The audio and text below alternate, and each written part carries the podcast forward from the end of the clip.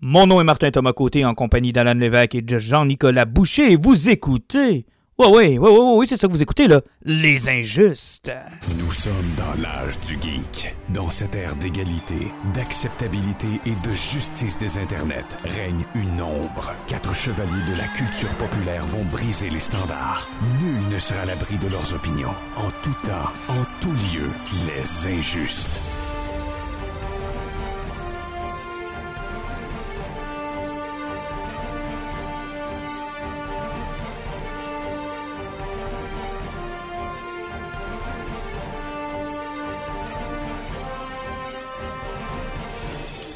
Alors, le Casey Jones des podcasts, Monsieur Jean-Nicolas, bonsoir. Hey, bonsoir. Et Casey Jones, tu rends chanceux, le Et- meilleur. abso- absolument. Et le April O'Neil des podcasts, Monsieur Alan Lévesque, bonsoir. Euh, je suis pas toujours pareil. Ben ça, je dis, t'as un jumpsuit jaune. Comment allez-vous, messieurs? Ben, moi, avant de répondre, je veux savoir quelle itération d'April O'Neil Alan est. Ah, euh, il est l'itération masculine chauve. Euh, Ah pas- oui. euh, on oublie le côté journaliste, on oublie la scientifique, on oublie l'étudiante. Genre, Je suis juste un gars chauve. Exactement, mais tu sais, c'est- très woke. Non? C'est pas, Non. non, c'est pas une nouvelle façon de voir April. Non, je pense que je- pas, moi, je l'ai toujours imaginé comme ça, comme un gars chauve euh, qui est pas journaliste. euh, pas partout comme Megan, euh, Megan Fox? Euh, non, Megan Fox était une très belle April O'Neil, soit dit en passant. Je suis probablement le seul. Ouais. Non? Ben, elle était pas Belle. mauvaise. Oh mon dieu, t'as pas l'air sûr de, ton, de mon affirmation. euh. On est plus proche d'un Razzie que d'un Oscar, mettons. Ouais, mais tu sais, en même temps, c'est un film de Turtle. Là. Je m'attendais pas à ce que ça gagne euh, un Oscar non plus. D'ailleurs, vous aurez deviné de par cette euh, mini-discussion improvisée qu'on va parler de Turtle aujourd'hui. Des tortues? Oui, mais on parlera pas de la bande dessinée pour faire changement. À ceux, de toute façon, qui n'ont pas encore euh, commencé la lecture de la bande dessinée, ben, ça reste toujours, je pense, une suggestion de la part des injustes. Euh, Effectivement. On y est écrasé à 15 volumes à 70 chaque. euh, Ça fait que. oui, euh, mais tu sais, il y a Noël s'en vient. Là. Si vous avez bien du monde qui vous doit de l'argent, c'est peut-être le temps de peut-être vous monter cette bibliothèque-là. Les taux d'intérêt sont parfaits pour ouvrir vos hypothèques en plus. que- Absolument. Mais en même temps, je vous dirais, tu sais, quelqu'un qui aurait les 10-12 volumes, là, qui, a- qui déciderait d'arrêter, mettons, à, un moment précis, ça- tu peux avoir rien que la première, la deuxième run, ça serait correct. Là. Ben, honnêtement, on, on- la dernière fois, on avait parlé, on avait parlé de la bataille de New York. Oui. avec la mort de Splinter et compagnie. J'ai lu les deux volumes d'après, puis c'est Sophie Campbell qui a pris le dessus sur les Mhm. 24 numéros. Et euh, finalement, c'est le, c'est le quotidien qui se passe maintenant dans Mutant Town, parce que ce qui s'était passé avec Hobbs, qui avait réussi à faire sa bombe, qui avait créé des mutants euh, sur une partie de Manhattan. Finalement, c'est juste comment cette communauté-là vit au fait que des humains, oh, ben, des animaux sont devenus des, euh, des, Des mutants.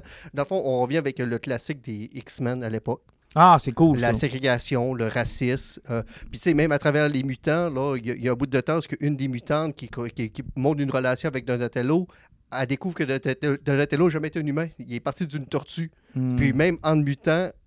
il y a de la ségrégation a- entre mutants. Exactement, parce que Ah, lui, intéressant. est un animal, puis elle, c'est un humain. Mais elle, en même temps, elle a un parcours euh, de, de trans, Sophie Campbell.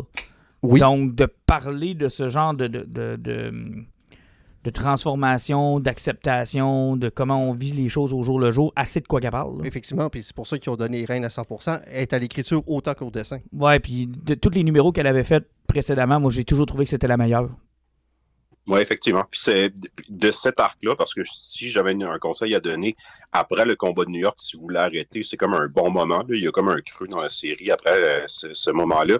Mais l'arc de Sophie puis particulièrement avec sa relation, euh, le moment qu'Alan vient de parler, c'est vraiment, vraiment cool. Puis comme tu dis, ça sent qu'elle a un parcours là-dedans, qu'elle parle en connaissance de cause. Puis c'est une manière, genre, super à droite de l'adresser puis de monter un beau parallèle. Ah, On mais- s'attend pas à ça, à une BD de Turtle, puis finalement, c'est c'est Non. vraiment génial. C'est vraiment bien. C'est des thèmes qui sont un peu. euh, qui ont toujours été un peu présents dans l'univers des Turtles, mais qui sont beaucoup plus mis de l'avant maintenant dans les itérations plus récentes des Turtles. Bon, oui, mais tu sais, de toute façon, euh, de nos jours, on, on en parle souvent que dans nos médias, dans nos divertissements, mais tu sais, euh, le politique, que ce soit l'acceptation, que ce soit l'inclusion, euh, tout ça est rendu ultra présent, mais comme on dira toujours, c'est que l'imposer, c'est difficile à avaler. Mais si tu réussis à prendre ton sujet, le, le, le mot que tu vas apporter, mais que tu l'apportes bien, puis que ça fait du sens dans ton histoire, il n'y en a pas de problème. Mhm. L'important, c'est que ton histoire fasse du sens. Tu peux apporter toutes tes idées politiques, tu peux amener tout ce que tu veux. tant que c'est bien apporté. Oui, puis je pense que les Turtles, c'est un beau vase pour ce genre de truc-là. Puis, tu sais, on parle de diversité et d'inclusion. C'est une chose avec euh, les minorités visibles, c'est une chose avec les- la diversité sexuelle. Mais on revenons sur le film. on- moi, ce que j'ai aimé, c'est le film, c'est une ode à l'adolescence. C'est pas juste des minorités puis des histoires d'être accepté. C'est une histoire de je suis qui en début de parcours, où est-ce que je veux aller, puis comment je m'y prends pour être d'une gang sans être dans la mauvaise gang. tu sais?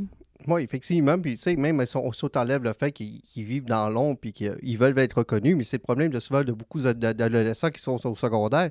Euh, ils sont seuls dans leur coin puis ils veulent se faire remarquer. Tu sais, même s'ils sont en, en pleine vue puis qu'ils sont dans notre société, ils vivent ce même problème-là. Moi, je sais pas pour vous autres, les gars, mais dès que j'ai su que c'était Seth Rogen, j'étais en confiance. Ouais, encore une fois, euh, Seth Rogen, à, à titre de producteur, euh, je pense qu'il n'a pas encore fait de mal. là. C'est comme un coup de circuit par-dessus euh, coup de circuit. Ben, Puis le, le nouveau film de Tortel en démarre pas. Puis je vais qu'apporter un, un petit truc cool. Parce qu'on disait, on parlait de l'adolescence, des thématiques qui est dans le film, puis tout. Puis tu sais, c'est vraiment tu sais, la recherche de soi, l'acceptation, puis tout. C'est des trucs qu'on vit beaucoup à l'adolescence. Puis c'est souvent un des thèmes qui est le plus mis de côté dans les Turtles. Tu sais, ça, c'est Teenage Mutant Ninja Turtles. Puis tu disais tantôt, Martin, même en français, ça a été évacué. C'est vrai. On les Tortues Ninja. Le côté adolescent, il est rarement mis de l'avant. Puis dans le film, là, ils l'ont pris de front, puis moi, c'est ce que j'ai adoré. C'est sûr que ça fait moins mature comme thématique, mais le côté est embrassé, genre, euh, à fond, puis l'histoire se tient là-dessus. Et il n'y a rien de plus dangereux que de t'adre- de t'adresser à un public adolescent parce que de nature, l'adolescent rejette ce qui est populaire ou ce qui est au goût du jour, veut avoir de quoi qui, euh, euh, qui sort de l'ordinaire, euh, a de la difficulté à s'identifier à certains trucs. Et c'était le danger que je voyais dans ce film-là. Mais je sais pas si vous avez vu un peu les, les interviews que Rogan a faites, puis tout. Ils ont littéralement laissé les dialogues et l'interprétation des dialogues à quatre adolescents, puis leur ont dit parlez comme vous parlez. Et ça donne un résultat qui, à un moment donné, tu es au cinéma, c'est cacophonique, là. Ils se parlent tous un par-dessus l'autre, sont tous indisciplinés, sont tous. euh, ils se crient des niaiseries, t'entends à moitié de ce qu'ils se disent, de ce qu'ils se font, mais c'est tellement ça, un adolescent, que ça fit. Oui, puis en plus, mais tu sais, euh, il y a eu un, petit backlash par rapport à ça aussi, parce qu'il y a eu beaucoup d'adlibs, ça fait que les flots, euh, les adolescents, ils, ont eu libre pour dire, genre, c'est que le monde fait quoi, mais là, il y a des référents, là, que dans 10 ans, ça sera plus bon. Ça va arriver. De toute façon, c'est un film qui est là pour là. Pour les quelques références qu'il va y avoir là-dedans, euh, plus tard dans le temps, ça rien changer, parce que je vais vous rappeler que dans Endgames, ils ont laissé Mark Ruffalo en faire, puis il a fait un dab. Euh, C'est déjà presque plus d'actualité rendu là. Effectivement. Puis je te dirais que, tu sais, Vanilla Ice. Ouais. Je- Ben, oui, puis, mais tu vois, Vanilla Ice, ça a été une capsule, puis ils ont trouvé le moyen de la ramener en clin d'œil dans le film. Ben, c'est tout. Mais je veux dire, au moment où ils l'ont fait dans les années 90, tu sais, je sais pas à quel genre de carrière ils s'attendaient que Vanilla Ice allait avoir. Ouais, Mais- clairement, ils pensaient qu'elle allait être plus gros qu'il l'était. Ça a pas mal juste arrêté là, là. On s'entend, là. Donc, euh, parlons un peu du film. Euh, Peut-être avant de parler de l'histoire puis de, de ce qu'on en a pensé. Style d'animation, très ressemblant un peu à... hum, Là, je sais que vous serez peut-être pas d'accord, mais moi, ça m'a fait penser un peu à Spider-Man, Across the Spider-Verse, Ben, Into the ça, Spider-Verse. ça a été avoué Ouais. de plein gré par Seth Rogen et compagnie. Ils disent que c'est un type d'animation qu'avant Spider-Verse aurait été impossible d'envisager. Et l'avantage de ce type d'animation-là, c'est que ça te, lève, ça, ça te laisse un champ libre. Et euh, puis ça te permet aussi de faire une animation qui est moins dispendieuse. Euh, donc, euh, puis ça, ça te permet de créer ton style. Puis ça a fonctionné, puis aussi, on, on va parler du budget. Là, le film a coûté soixante- 70 millions. Là. Ça fait que l'animation fonctionne, le style est le fun. Malgré le fait que les cinq premières minutes, euh, les humains avec les faces croches, mon cerveau a eu de la misère un peu. Ça, me fait penser un peu au premier Pixar, là, où euh, sais, on voulait sortir du dessin 2D qui était plus pris au sérieux. Le, le problème de l'animation, c'est que quand on finit par en faire trop d'un même style, ils finissent par être cat- voyons, catagol- cata- Catégorisé. merci, comme étant des films uniquement pour enfants, puis il n'y a plus rien à voir de nouveau. C'est arrivé avec le 2D, tu sais, je veux dire, quand Aladdin, Petite Sirène est sorti, c'était des grosses sorties au cinéma, puis c'est tout de suite devenu à la fin des années 90 un, un direct or DVD. Là. Plus personne faisait d'animation 2D. Pixar est arrivé, hop là, à chaque fois que Pixar sortait, c'était extraordinaire. Puis là, regarde ce qui est en train d'arriver, c'est direct to streaming. C'est comme ça nous excite plus autant. Et là, depuis Spider-Verse, on fait comme Oh wow! Mais euh, je dois vous avouer là, que pour un adulte comme moi, faut pas que ça dépasse deux heures. Je l'ai vécu avec Across the, Spider-Verse. Je finis par avoir mal à la tête, puis je finis par faire comme j'ai de la misère à savoir ce qui se passe. La grosse différence avec Across the Spider-Verse, c'est que le film était fait par euh, plus de cinq équipes différentes, puis chaque, chaque univers avec son propre style. Donc, ça bougeait beaucoup. Et vers la fin, dans la séquence du train, où ce que tous les styles se clashent, je l'ai vu en IMAX, ce film-là. J'ai trouvé ça merveilleux, mais effectivement, là, c'est le genre de choses qui peut donner le tournis. Euh, parce que il faut pas s'empêcher, il faut toujours penser que certaines personnes ont le mal de mer en allant au cinéma. Mm-hmm. Ça existe. Euh, on l'a vécu avec Cloverfield. Les caméras à l'épaule, il y a du monde qui sortait de la salle en vomissant. Donc, euh, il, faut, il faut toujours faire attention à ça. Puis oui, c'est possible que ça cause ce problème. Ben oui, moi je me souviens d'une scène, entre autres, de Resident Evil, où il y avait une spirale en début du film. La caméra fait une spirale vers, le, vers la Terre. Là. Écoute, je pense que la moitié de la salle avait fait comme sais, il faut que tu fasses attention, mais euh, j'en ai que toi, ce style d'animation-là. Je pense que c'est l'effet général que donnent les films. Peut-être. Mais le style d'animation, t'en as pensé quoi? Moi, ça m'a beaucoup plu. Euh, clairement, c'est pas aussi euh, ingénieux puis maîtrisé que dans Into the Spider-Verse, mais je pense que c'était pas le but premier non plus. Moi, je le vois comme Into the Spider-Verse, ça a ouvert une porte pour l'animation. C'est comme un film précurseur qui a mis des nouvelles règles. Puis là, on a un exemple de un film qui s'approprie un peu ces codes-là, puis qui fonce avec ça.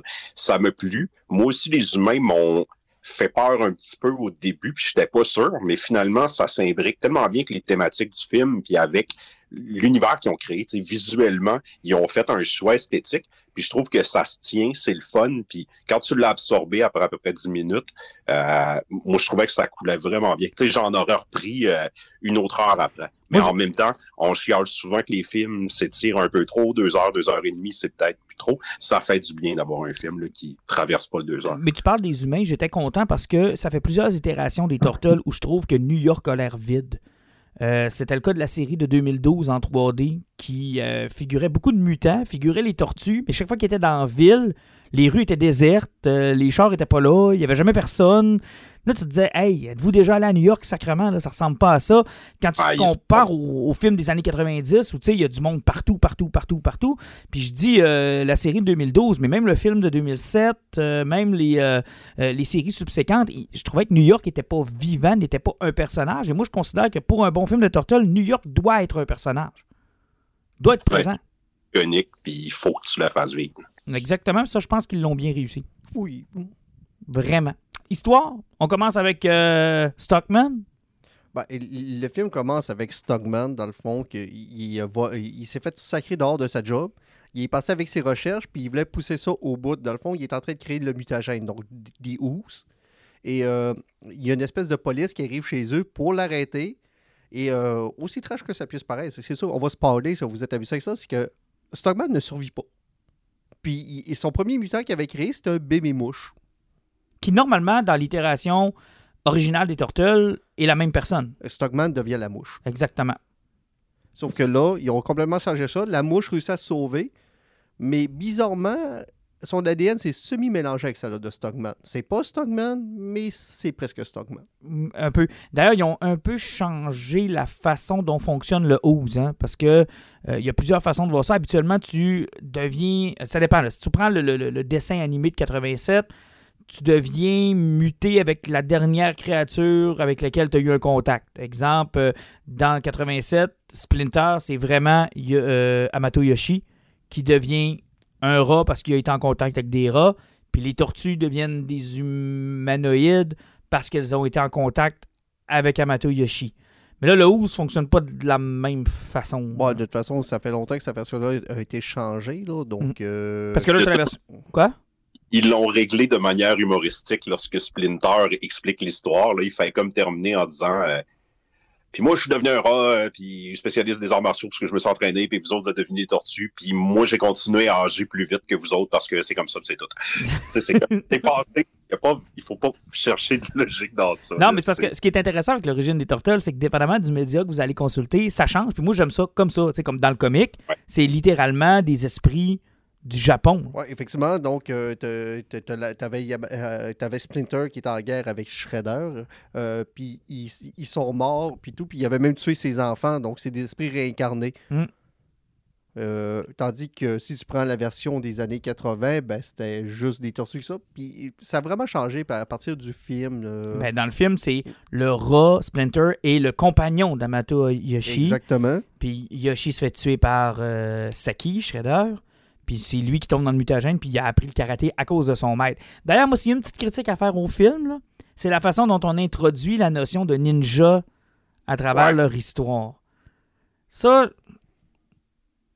j'aurais aimé un avec cet élément-là, puis qu'ils ont comme fait, ben, OK, on, on va faire une scène de montage, puis après, on en reparle plus. Mais c'est surtout que ça fait. Ils ont, ils ont pris ça genre d'un magazine que Splinter a vu. Tu sais, il n'y a pas de tradition, il n'y a pas de pourquoi ça puis pas autre chose. Tu sais, pourquoi pas de la boxe tant qu'à y être. Mais Mais, Bon, ils, ont tout, ils ont tout évacué cet élément qui était super intéressant dans IDW, tu sais, le- la guerre entre les deux clans de Rokosaki, puis en tout cas, je me pas vraiment, mais en fait, tu sais, les ancêtres de Splinter, puis de Shredder, qui se battent à travers les âges, puis tout, là, ce côté-là, il est pas là partout. ah, c'est C'est- zéro qu'une barre. Ouais, parce que celui qui est on- le plus... Il y a une itération la plus différente de ce qu'on est on, habitué. on- on se rend compte que finalement, Splinter est un rat qui a élevé des bébés tortues jusqu'au temps qu'ils deviennent des jeunes enfants d'environ 4 à 5 ans. Puis, eux autres, ils ont toujours été fascinés par le dehors. Mais Splinter, ayant été un rat et chassé par les humains toute son existence de rat, ben, il y a toujours une haine des humains puis une crainte des humains. Mais un jour, ses enfants ont réussi à le craquer, à sortir dehors et ce qui devait arriver arriva. Qui est arrivé avec euh, sa coupe euh, afro. 80s, là. 80s, avec quatre bébés de tortues mutantes dans les mains, en plein milieu de Manhattan, ben, tout le monde essaie de le tuer. mais en passant, là, je dis ça, mais puis je dis que c'est une critique, mais, mais c'est génial. Je veux dire, c'est c'est correct, là. C'est juste qu'on était tellement pas habitué à ça. Euh, tu disais tantôt qu'on mettait pas assez souvent le teenage euh, de front, mais là, ils ont clairement juste pas mis le ninja de front. C'est le Teenage qui ont mis de front, puis le ninja, ils l'ont mis plus loin en arrière. C'est comme, c'est un, peu une joke, le côté ninja. puis ça portait bien le sujet, par exemple, de la ségrégation puis du racisme sur une pièce, sur une, une- ben, une race qu'on qu'on connaît pas puis qui peut nous faire peur, c'est la première fois qu'on le voit, parce qu'ils sont considérés comme des aliens. Et, euh, mais un des points que j'ai trouvé, par exemple, c'est la version française de Splinter, qui m'a tombé ses nerfs, c'est que en le voyant en français, j'entendais Seth Rogen parler. J'avais l'impression qu'il s'était créé un personnage pour lui, puis qu'il parlait comme lui, puis qu'il était un, un- un gros cave à la Seth Rogen. Jusqu'au temps que je prenne deux secondes pour me rappeler, je fais comme Ah non, c'est vrai, c'est Jackie Chan qui Ouais. l'a fait, lui. Et là, dans ma tête, que je pensais à Jackie Chan qui faisait ce personnage-là, je faisais comme Ah non, ok, là, là, je comprends le personnage. Mais en le voyant en français, il, y a un clash. Moi, je voyais Seth Rogen jusqu'au temps que je comprenne, je comme Ah non, non, ok, là. euh, le texte était comme fait pour lui. là. C'est comme. C'est écrit, puis c'est fait. Tu sais, Rogan est dans le projet, veut, veut pas. que- Puis c'est fait, Ouais. c'est orienté pour que ça sonne comme ça.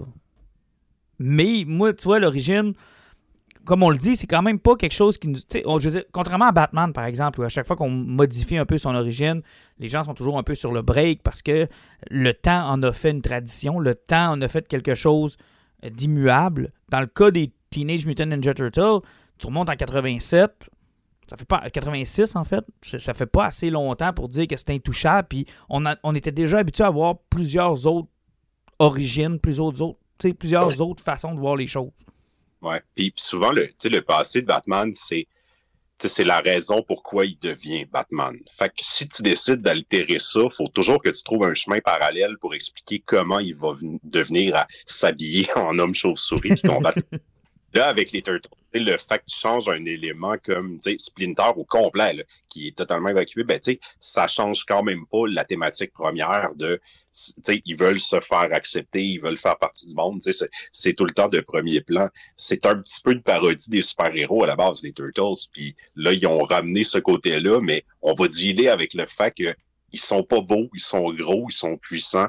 Puis les gens sont un peu, ils les stigmatisent. Et la première scène des Turtles où on les voit, c'est du fucking génie. Ben, ils ont fait l'opening du dessin animé. Vraiment. Les Ah, yeux blancs, ils ont l'air awesome. Tu te dis, ils, oh, ils- ils ont, ils ont refait le début de l'animation qui est court, ces buildings, là, Oui. ils l'ont refait à 100%. Là. oh oui. Puis l'arrivée sur le building, comme le premier comic, le cover du premier comic, toutes dans leur position iconique, les armes. Convaincus qu'ils sont en mission, là. Hein, tu te dis, OK, shit, ça commence raide. Les yeux, tout, là, tu fais comme, oh, wow! Et là, tu te rends compte qu'ils sont en train de faire l'épicerie. Effectivement, parce que veut, veut pas, ils peuvent pas sortir dehors puis aller faire de l'épicerie normale, donc ils volent du stock. Et euh, il se trouve qu'en faisant leur mission, vu qu'ils sont dehors en ville, ils font les caves. Ah, c'est incroyable. Ils, ils sont vraiment pas brillants, là. Ah non, c'est des ados, là. Ouais, ça n'a aucun sens. mais quatre, quatre attardés, là. Mais tu sens déjà, à travers cette scène-là, là, quand la joke de Ah, c'est pas des ninjas en mission, c'est juste des ados qui vont voler du stock, on est capable de cerner la personnalité de chacun. Tu sais, le côté était l'autre Denis, euh, euh, Leonardo qui va être le leader, Raphaël qui est le bourru, puis euh, Michelangelo qui est le clown de la gang. La dynamique fonctionne tellement bien, la répartie des personnages. Tu sais, c'est dangereux ce qu'ils ont fait, là, le- de laisser quatre ados, genre, s'envoyer des vannes, puis de- d'improviser un peu le texte, mais genre, ça fonctionne fois mille. là. On est, genre, t'as- l'impression d'être dans le gang après cinq minutes. là. Tu trouves ça drôle, puis tu veux y suivre. Mais t'as surtout l'impression que c'est vraiment quatre ados. Pour une fois, là, Ouais. t'as pas l'impression d'avoir quatre gars de 30 ans qui essaient de faire semblant, qui sont encore dans le coup, en te disant comment, tu sais, comment ils- eux, ils feraient les choses. Là, t'as vraiment quatre ados. Ah Oui, ça n'a aucun sens parce que quand ils sont sur le toit du building, là, ils se lancent des défis avec leur rampe, puis à un moment donné, ils font comme, ils ont volé un des melons d'eau, puis ils font comme, Oh mon on, Dieu, on- oui. on pourrait le péter avec une étoile de ninja. Mais tu sais. Des, des- des- En vraiment des, idées de jambon, là. Oh my god, ils vont se tuer, ils vont se faire mal, ça n'a pas de bon sens. Mais tu sais, surtout la joke avec un melon qui a Michelangelo au-dessus de la tête, fait comme pourquoi qu'on a pris un fruit qui a de l'air à ma tête? Puis tu vois déjà, tu sais, euh, un peu comme tu l'as dit, ils ont installé le caractère des quatre. Déjà, Léo est comme, on devrait pas faire ça. Puis déjà, Raphaël fait Ah, ta gueule. Puis déjà, Michelangelo est ailleurs. Puis tout ça, c'est très, très, très bien installé. Et j'ai aimé qu'on les a gardés dans leur style. Euh, ils sont les quatre différents. Ça, c'est une bonne chose. Tu sais, leur forme, la grandeur. Euh, mais on n'a pas essayé de faire ce que Michael Bay avait fait, là, d'en faire des couteaux suisses de stock, puis qu'on déshabillait, puis de mettre des affaires qui savaient plus de bon sens. là. on les voyait même plus tellement qu'il y avait de stock. là. Ouais. Tu sais, le, le design est simple. là. Oui, très simple. Tu sais, euh, il- il- Leonardo est toujours plus petit, va pousser l'agilité. Raphaël est toujours plus gros parce que c'est le plus fort. Michelangelo, ben lui. euh, C'est l'enfant, c'est l'enfant, mais tu sais, c'est le skater. Ça fait que tu vois qu'il y a une dextérité qui n'a pas de bon sens. Puis dans celui-là, Donatello, ils l'ont fait plus grand que les autres et mince avec des lunettes. Mais là, ils ont vraiment mis des lunettes pour le casser des autres pour montrer que c'était l'intellectuel. C'est- Les styles fonctionnent. C'est super, sont super belles, les tortues. Puis je pense que c'est Skate le film au début parce que quand tu vois les premiers humains puis qu'ils ont un style un peu euh, incongru puis qu'ils ont accepté que les tortues arrivent, sont tellement bien faites que c'est là que tu acceptes. Je pense que c'est le moment que ton cerveau accepte l'animation. Puis c'est là que tu comprends aussi que, bon, euh, le méchant, ça va être Superfly. Oui. Euh, puis un peu comme dans le Tortue des, des années 90, ils volent du stock, mais cette fois-là, c'est pas des TV et des VHS. Non, non, non, non. Il vole du stock pour euh, reproduire le projet de son père et euh, bizarrement mettre en, en plan le plan de Hobbes que j'ai parlé tout à l'heure qu'il a créé Mutant Town. C'est qu'il veut faire une bombe pour créer, pour que la population au grand complet devienne des mutants et comme ça, ils vont être acceptés par tout tout le monde. Parce que si tout le monde est pareil à toi, tu dois être accepté. Et ça, là, salutations aux gens qui ont fait le film et qui se sont intéressés à ce qui se faisait d'un comique et qui ont dû se dire si on met pas Shredder, puis qu'on fait pas la classique bataille contre Shredder, quelle est la deuxième meilleure histoire qu'on peut faire? Celle de Hobb et Mutant Town, puis les Mutant Animals, est probablement le meilleur choix que tu pouvais faire. Oui, effectivement, mais tu sais, c'est parce que c'est quelque chose au niveau de tout ce qui touche les mutants a toujours été approché. On se rappellera que le premier film des X-Men, c'est exactement ça. Absolument. McKellen euh, qui fait euh, Magneto, euh, qui veut absolument transformer tout le monde, en fait, tous les super, toutes les, les superpuissances, les chefs des superpuissances en mutants. Effectivement, pour, mais parce qu'à base, il voulait faire sur, euh, sur la- une partie de Manhattan, mais surtout sur le Liberty Island pour que Où était réuni tout le les- monde. Tout le monde. Euh, c'est quelque chose qui arrive souvent, c'est parce que si tout le monde sont pareils à moi, ils n'auront pas le choix de m'accepter. Et moi, j'ai trouvé ça génial. On parlait de la scène d'entraînement sur le toit parce que, tu sais, à ce moment-là dans l'histoire, ce qu'on comprend, c'est que Splinter veut pas qu'il sorte ou qu'il sorte le, le, tu sais, le moins de temps possible. Les autres, ils veulent découvrir le monde, être acceptés. Ils aiment aller voir des films, se promener un petit peu. Mais là, en jouant à lancer un shuriken à travers un melon d'eau, le shuriken explose le ballon d'eau, mais se ramasse sur le casque d'une petite fille qui passait par là en scooter. Et là, on a introduit un personnage qui est super important dans le film aussi. Puis moi, j'ai trouvé être un petit peu genre le cœur, puis le, ce qui lit genre tout ça. April O'Neil, qui elle aussi a des raisons de vouloir ramasser, trouver ce qui se passe avec Superfly, puis mettre, mettre fin à, ce conflit-là. Puis son côté de journaliste embarque aussi. Ah, mais la façon qu'ils ont présenté April O'Neil, parce que le problème qu'il y avait eu, que la première ça avait sorti, il y avait eu beaucoup de backlash parce que euh, on va le dire, elle n'était pas de la bonne couleur. Non, non, elle est noire, puis elle est une petite grosse. Jeune fille noire, puis c'est ça, elle est euh, Sauf que, tu sais, dans la dernière itération qu'il y avait eu chez Nickelodeon, elle avait déjà changé de couleur, puis elle était déjà noire. Sauf que, tu sais, c'est peut-être une série qui a été moins écoutée par moins du monde. Donc, mhm. euh, pour nous qui sommes proches de la quarantaine, ou même moi qui dépasse la quarantaine, April O'Neil, elle est blanche, puis elle est rousse. Et là, ça avait soulevé encore une fois le bastion directement du changement de couleur. Et mm-hmm. ça fait que, tu sais, on a eu souvent le problème avec le whitewashing, puis là, le monde voyait ça d'une autre façon de l'autre côté. Et là, le monde pensait que ça allait virer une version woke, ultra haute, puis qu'elle allait passer un message avec April O'Neil. Euh, non, ah, finalement, euh, elle, quand elle tombe ses tortues, là, et, autres, et finalement, ils finissent par la sauver, puis elle les accepte tout de suite parce que elle aussi a le même problème que les tortues. Tu sais, que je parlais au début des adolescents, que même si tu es en pleine vue, tu veux te faire accepter, tu veux t'aimer par les autres, tu veux te faire reconnaître, tandis que elle, elle fait partie des, personnes qui. C'est la rejet de l'école. Et en plus, c'est pas à cause de sa couleur, c'est pas à cause de son poids, ce qui aurait eu été deux éléments scénaristiques hyper, hyper faciles à mettre de l'avant. Exact. C'est même pas ça. Ben non, c'est parce qu'elle a voulu. Elle, écrivait dans le journal de l'école. Elle a eu une chance de faire le, un bulletin de, de TV à l'école parce qu'ils font comme des bulletins de TV. Et quand elle est arrivée devant les caméras, elle a stressé et elle a vomi en direct. Moi, ce que j'ai aimé de ça, c'est comme si les producteurs nous avaient dit Hein, vous pensez qu'on allait vous sortir le classique de la couleur, le classique de. Euh, pas qu'il n'y en a plus de ça, mais il n'y a pas juste ça comme raison à l'école pour être mis de côté. Il y a un paquet de raisons qui peuvent arriver à un paquet de monde. Là. Puis tu sais, que April O'Neil soit noire à New York, ben, ça se peut. là. c'est parce que... à New York. là. Ils n'ont pas été sur le côté facile de la victimisation. Exactement. Et ça, j'ai trouvé ça tellement brillant. Oui, effectivement, parce que tout, tout peut servir à te, à, te, rejeter, puis tout peut faire que tu vas devenir euh, une victime des bullies. Puis elle, c'est à cause de ça, puis surtout à l'époque où que tout se rabat sur YouTube, parce que c'était des vidéos Internet, elle finit en mime. Ça fait que c'est sûr qu'elle a fait le tour de la ville au grand complet trois fois, donc elle, d'une certaine façon, sa vie est brisée. Et elle voit dans l'histoire des Tortelles une façon de faire du véritable journalisme. Et oui, parce qu'elle veut profiter du fait que c'est des ninjas pour réussir à aller chercher de l'information sur Superfly et monter sa crédibilité. Incroyable. Tout le monde y trouve le compte. Eux autres, ils se disent, si on ramasse Superfly, on va être vu comme des super-héros, on va régler un problème. Vu qu'on est des héros, les gens vont nous aimer. elle, elle se dit, si je réussis à faire ça, je vais pouvoir avoir une nouvelle intéressante. Les gens vont oublier que j'ai vomi en direct. On va, je vais regagner du galon dans mon école. Puis tu sais, c'est je trouve ça tellement génial, tu sais, je veux dire, son univers se résume à ça, comme n'importe lequel ado.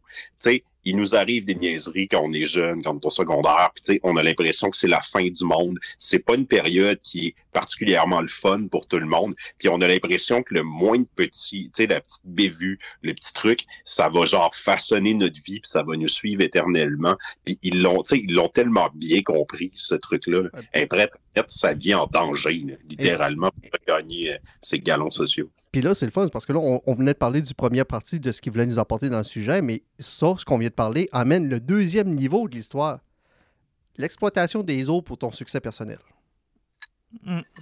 Les tortues veulent profiter d'April O'Neil pour se faire connaître, puis elle, elle veut profiter des tortues. dans le fond, ils ont, ils ont, une relation toxique. Leur amitié n'est pas sincère parce que les un utilise l'eau pour ses besoins. C'est pas arriver à ses fins. Puis à un moment donné, dans le film, on va jouer là-dessus en se disant, quand ils vont en avoir réellement besoin, ils vont se poser la question est où? Parce qu'à un moment donné, ils ont l'impression qu'elle les a abandonnés. Effectivement, parce qu'ils se rendent compte que dans le fond, euh, de la façon qu'elle, elle a utilisé les tortues, c'était pour son bien personnel. Puis même les autres se sont rendus compte que dans le fond, ils ont profité de sa situation puis des informations qu'elle avait pour réussir à se faire reconnaître.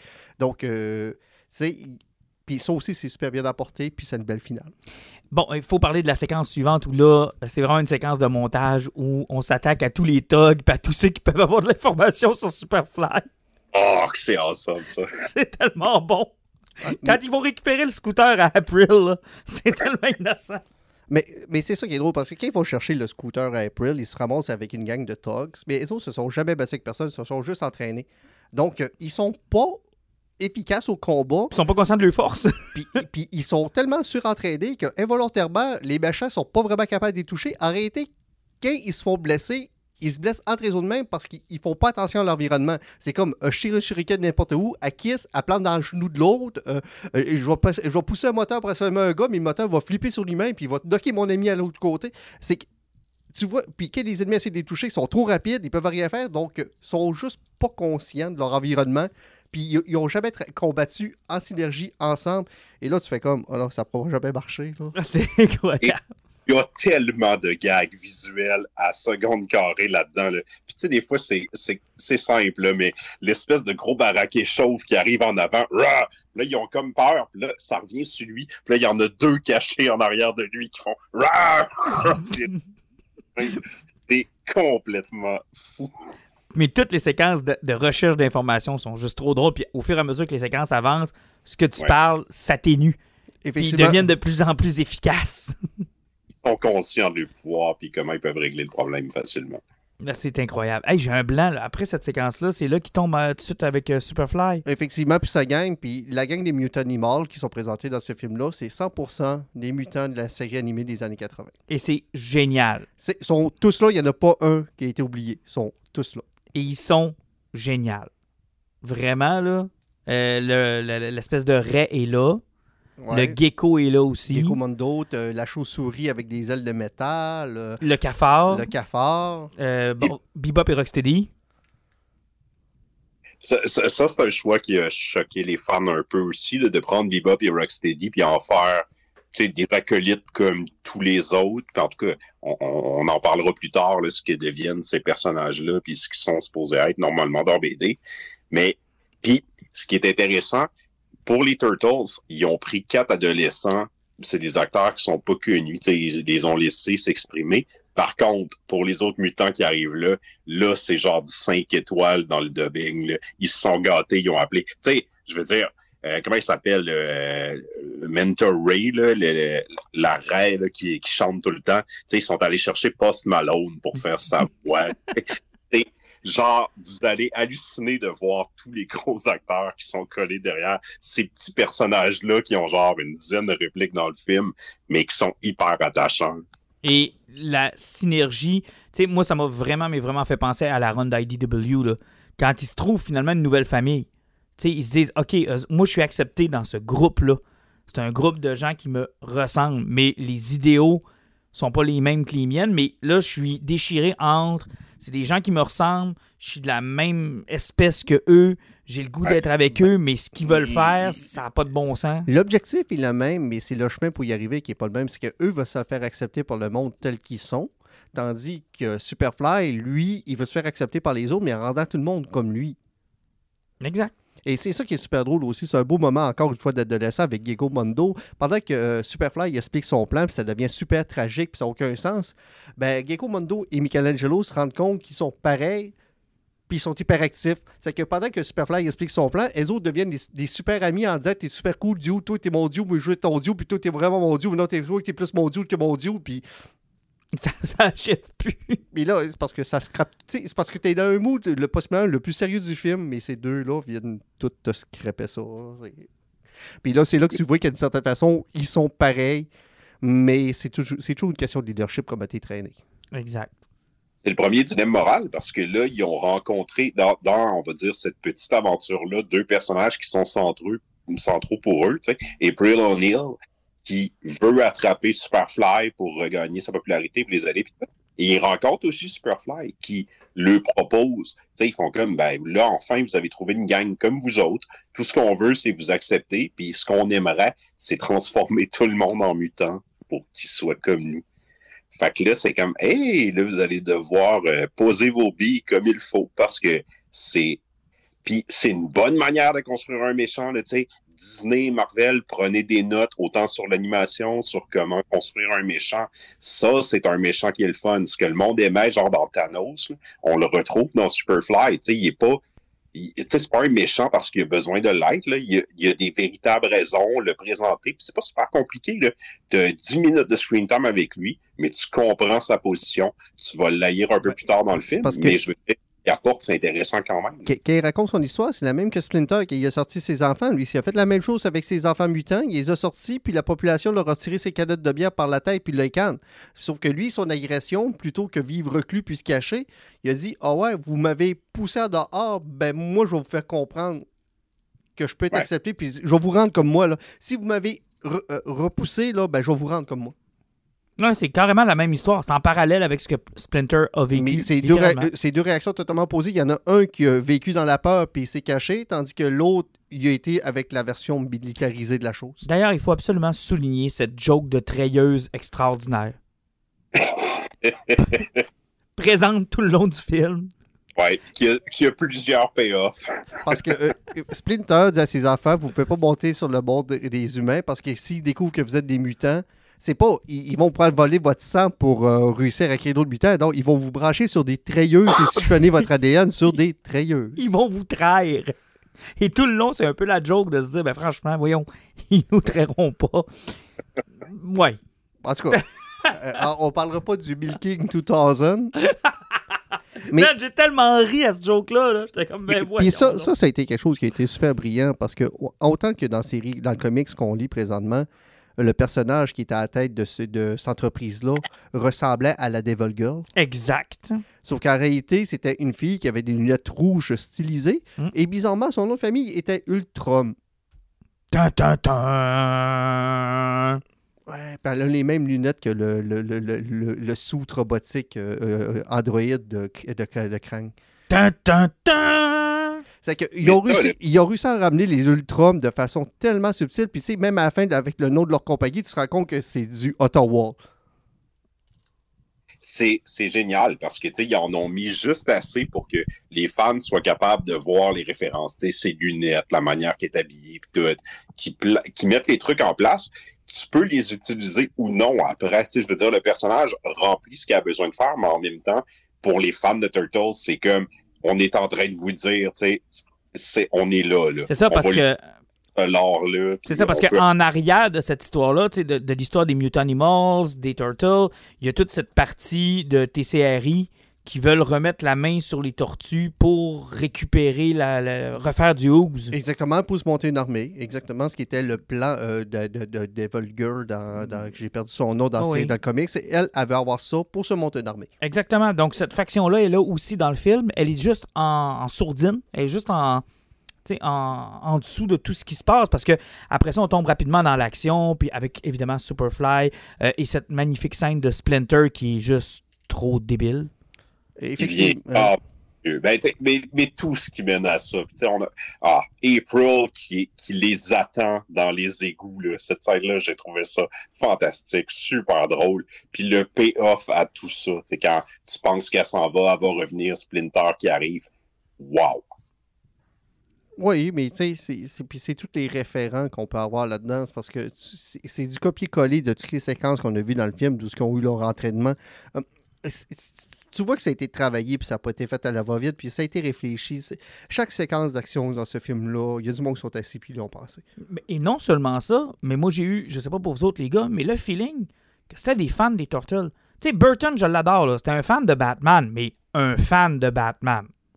Tu sais, il y a- il y a- Il, il aimait, il aimait ce que Batman était, mais il en a pas vraiment lu à part trois numéros quand il était jeune, puis il aimait l'esthétique. puis C'est il l'a ça. mis à- sais, il a tweaké l'histoire pour que ça fasse son affaire, puis il a pris même l'esti de décision de faire du Joker, le tueur des parents de Bruce Wayne, ce qui n'a aucun de sens. Mais tu sais, il l'a fait parce que, je vais dire comme toi, Jean-Nic, c'était un amoureux de l'esthétique et de ce que représentait Batman. Mais tu me feras pas croire que ce gars-là, à part peut-être Dark Knight Return, puis encore là, je suis pas sûr qu'il a tout compris, avait lu ben gros de Batman dans sa vie, là. Ouais, non, non. Donc, Puis non, c'était même pas, tu sais, à l'époque où il faisait le film, Dark Knight Returns était publié, puis c'était comme en parallèle, puis on on n'était pas là, là, tu sais, c'est... Alors que là, j'ai vraiment l'impression que les gars qui ont fait ce film-là, là, ils l'ont lu à Ron qu'on a lu. Là.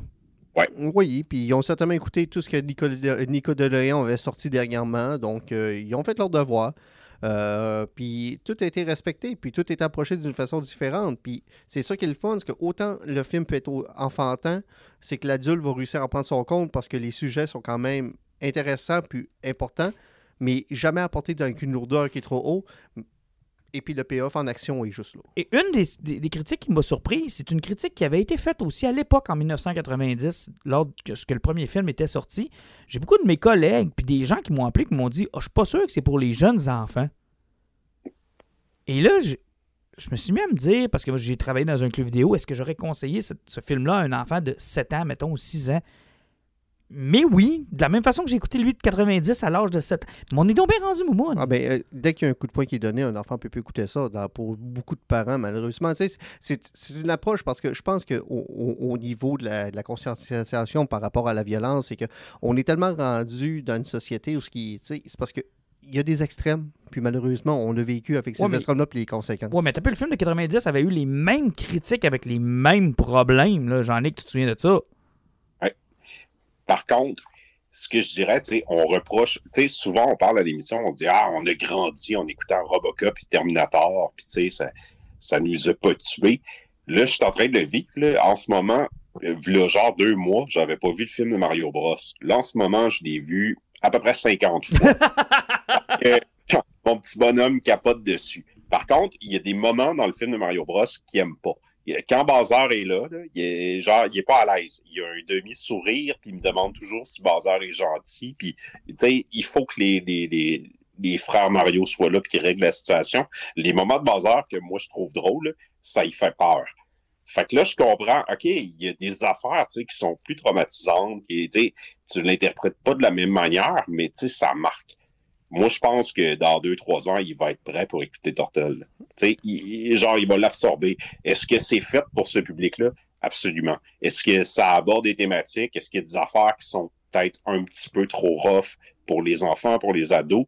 Oui, mais ça fait partie de la game. Hein. Et, je, moi, je pense que ça, c'est important. Ça challenge les ados, ça challenge les enfants. Puis, c'est une, une, responsabilité de parents après. Mais genre, c'est cool qu'il y ait là c'est un peu ça l'adolescence aussi. C'est la recherche du monde adulte. Puis...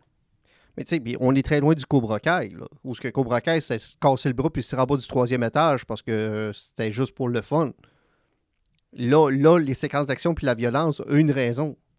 Tu sais, c'est du monde qui réagisse à une situation violente pour défendre du monde aussi, il y a ce niveau-là qu'il faut voir comme différent. Mais rappelle-toi qu'en 90, quand il y avait eu cette, euh, cette controverse-là, ça avait résulté que dans Turtle 2, ils n'utilisaient même plus leurs armes. Non. C'était des objets, on pogne des saucisses pour faire les nunchaku. Puis... On se sert pas de rien, là. Parce que le 1 avait eu beaucoup, beaucoup de critiques sur la violence. Et ça m'a quand même surpris quand j'ai entendu ça de la bouche de gens que je connais bien qui me disent Ah, je suis pas sûr, j'aurais amené mon garçon ou ma fille de, de tel âge-là j'ai eu la réflexion, je me suis dit, tabarouette, c'est pas drôle, presque 30 ans plus tard, de penser encore que c'est, tu sais. Ouais. Mais tu sais, en fait, c'est comme, tu sais, pourquoi tu es assis là en train d'écouter le film? Tu sais, nous autres, on n'a pas à le défendre. On est des geeks, puis en plus, on a grandi avec la série télé, on est, tu sais, on lit des BD, on, est là. Mais tu sais, pourquoi un enfant normal irait s'asseoir et écouter ce film-là? C'est le pari qu'ils ont pris. Exact. Et moi, je trouve que ça a payé parce que j'ai adoré ça. Mon gars a adoré ça. Il est sorti de là, il faisait des passes de ninja d'un rangé. Il, a trippé au bout, au bout, au bout, au bout. Là. Et je veux pas vous. suis convaincu que c'est juste assez violent, edgy, euh, un petit peu sur le bord de la ligne là, de ça devrait pas être ça pour des enfants pour que justement les enfants aient du fun puis qu'ils trippent, qu'ils aient l'impression d'écouter un produit qui, qui est peut-être pas qui est peut-être pas juste pour eux autres, puis là, ok, mon père me laisse le voir parce que, tu sais, puis. Euh, non, non. Ils sont pas sûrs de comprendre que les référents, mais genre, ils comprennent que. Ah, Et là, il nous la joue Godzilla à la fin. Oui, oui, ben je pense que je pense qu'ils ont voulu monter le stake. C'est pour qu'il se fasse vraiment remarquer parce que si tu te bats contre quelqu'un qui fait trois pieds dans, dans, dans, une rue, là, ben, le lendemain, tu es oublié. Tu sais, à peu près comme une statue de 300 000 km qui sort du milieu de l'océan. Le lendemain, tout le monde t'a oublié. Mm. oui, dans les Éternels, ça. Ouais. Ouais, on, les salue. Mais euh, là, on la joue Godzilla. Superfly remute encore parce qu'il est proche de sa bombe. Euh. effectivement, il drop dans, dans B. Puis là, ils font comme, ouais, parce que là, sa bombe a sauté dessus. Puis en dessous de l'eau, il y a aussi des animaux. On n'a pas en réalité, on a réglé un problème, mais on n'a pas créé un autre. Mais effectivement, il a, il a fusionné avec tous les animaux qui étaient dans c'est qui sort avec une baleine. Et là, la baleine part à nager en état de panique parce qu'elle est fusionnée avec Superfly. Elle saute, elle se plante dans un, clou, dans un zoo. Dans un zoo, il y a plein d'animaux. Ça fait que tout fusionne avec et il devient un amalgame de tous les animaux du zoo et de ce qu'il n'y a pas dans la baie. Et Le cheval, là. Et euh, il se rend compte qu'il y a une patte de, de- de- de chevaux parce que sa patte est faite pleine de chevaux. Fait comme c'est le principe pour écraser du monde. Là, mais ah, ah, C'est tellement cave. C'est, ben, de toute façon, il est tellement malaisant. Ça- la girafe dans sa face a tellement de l'air à faire pitié. Là. La plupart des animaux ont l'air de dire genre Tuez-moi, ça fait mal juste de C'est vivre. parce que les humains sont pas fusionnés à 100%, ils sont encore conscients puis vivants, ils sont juste tapés dessus. Là, mais euh, ils sont. Ça vient répondre un peu à une question du début. Tu sais, OK, ils ont reçu du hose, l'animal, il devient comme une version humaine plus grosse de cet animal-là. Mais là, si t'en pitches plein d'affaires en même temps, puis ça fusionne, puis là, c'est comme, ben, ce sera pas nécessairement un mix parfait de tout. Là. Il va peut-être avoir un bras où il y a genre deux pattes de girafe qui sortent d'un bord, puis une tête de zèbre de l'autre. Puis c'est pas tout le monde qui chill puis qui cote avec. Ils l'ont fait de manière vraiment à droite. c'est tellement innocent. Tu le vois sur tout, c'est comme Oh. Puis tu sais, ça fait encore genre des ados qui essaient de régler un problème et qui causent juste quelque chose de d'anarchique. De, tu sais, il est anarchique, Superfly, à la fin, là. Il n'y a rien qui fonctionne dans le... Effectivement, puis eux, en essayant d'arrêter ça, ben, ils se font pogner par les caméras travers de ça. Donc, euh, beaucoup de monde pense que c'est eux qui sont derrière tout. Donc, ils deviennent la menace numéro un. Et c'est là qu'il y a le moment plus votant du film qui va mener à la finale. Puis, on va vous laisser découvrir ce bout-là. Mais, sérieusement, tout ce qui se passe, la séquence d'action, de la façon qu'il l'amène pour réussir à battre l'ennemi de la fin, là, c'est- le payoff de tous les problèmes qu'ils ont mis depuis le début du film. Chaque problème, c'est la ségrégation sur le racisme, sur le rejet, sur le bullying. Tout, tout est réglé. Là. Puis, tu sais, il, t'envoie un message d'en face que tout est possible de façon ultra si- simple, en quoi, même pas cinq minutes. Le trajet du point A au B pour se rendre à la fin, là. La fin, là. la fin m'a surprise, par exemple.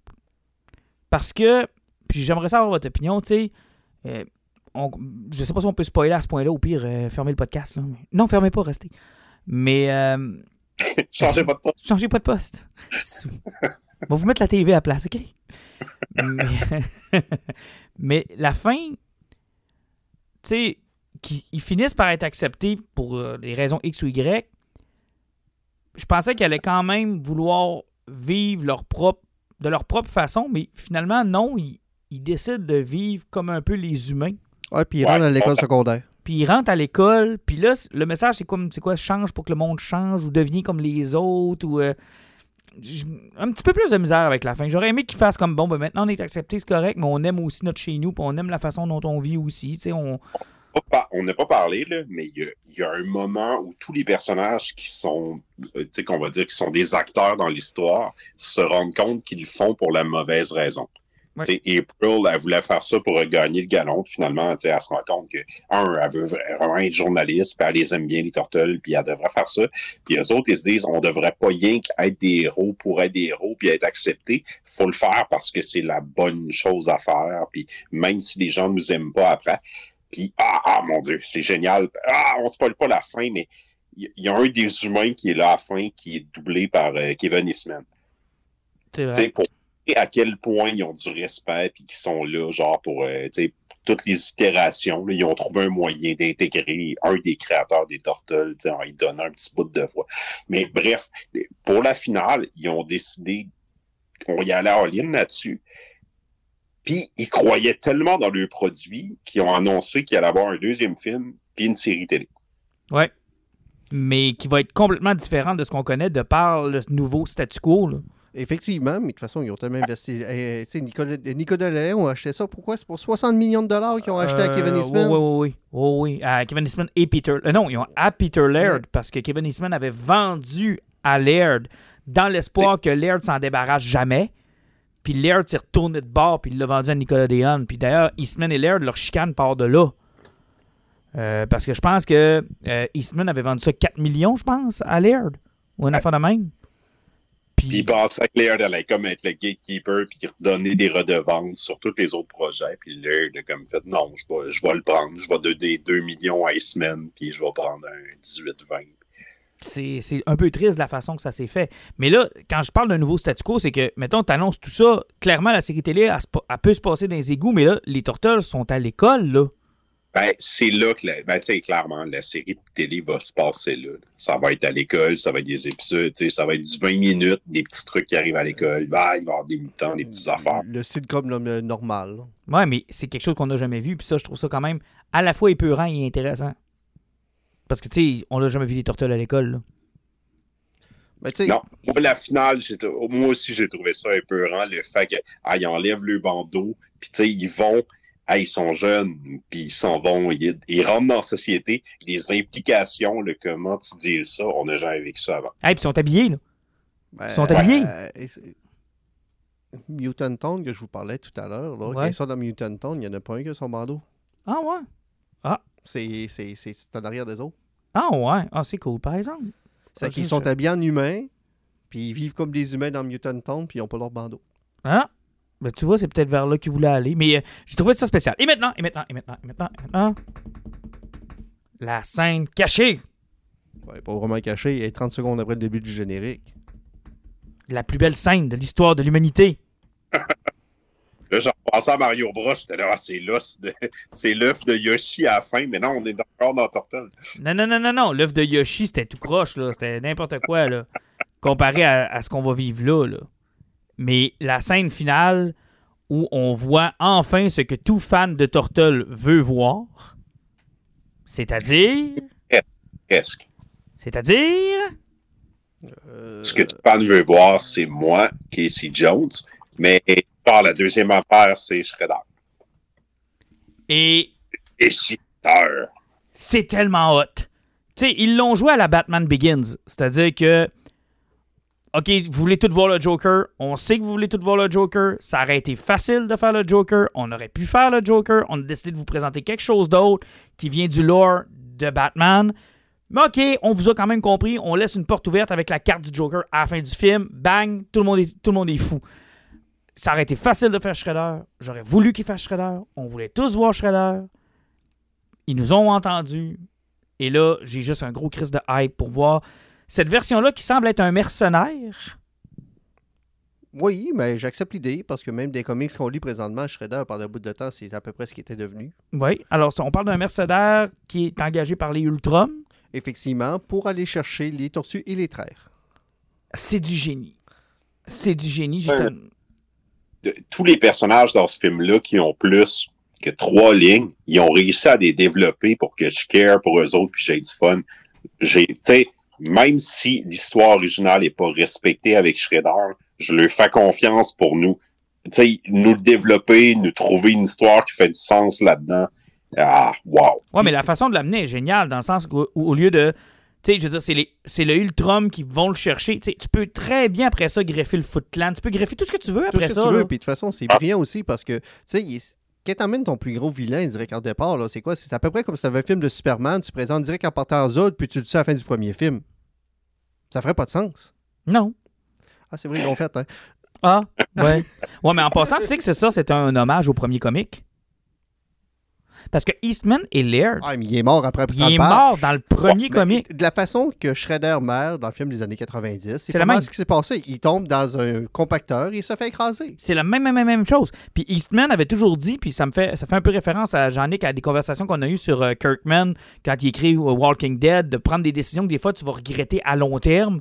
Euh, Eastman a toujours dit, une des erreurs qu'on avait fait, c'est qu'on avait un des méchants les plus intéressants, on l'a tué first number. Mais effectivement, mais ça, c'était une maladie des années 90. puis une- c'est Parce que quand Image Comics était venu au monde, l'objectif, c'était de faire des mini-séries. Elles autres ne voulaient pas faire des séries qui duraient du 20, 30, 40, 50 minutes. Ils voulaient faire des mini-séries, puis à, à chaque six numéros, créer une nouvelle gang. Wildcat, quand il est sorti, leur super vilain, il est mort après. Puis quand la série est partie tout croche d'un bord l'autre parce que ça duré pas loin de 50 numéros, vers la fin, ils n'ont pas eu le choix de le ramener. Puis c'est le même vilain qui est revenu dans Superman New 52, puis on n'a plus jamais revu parce que ça a pris une drôle de tangent.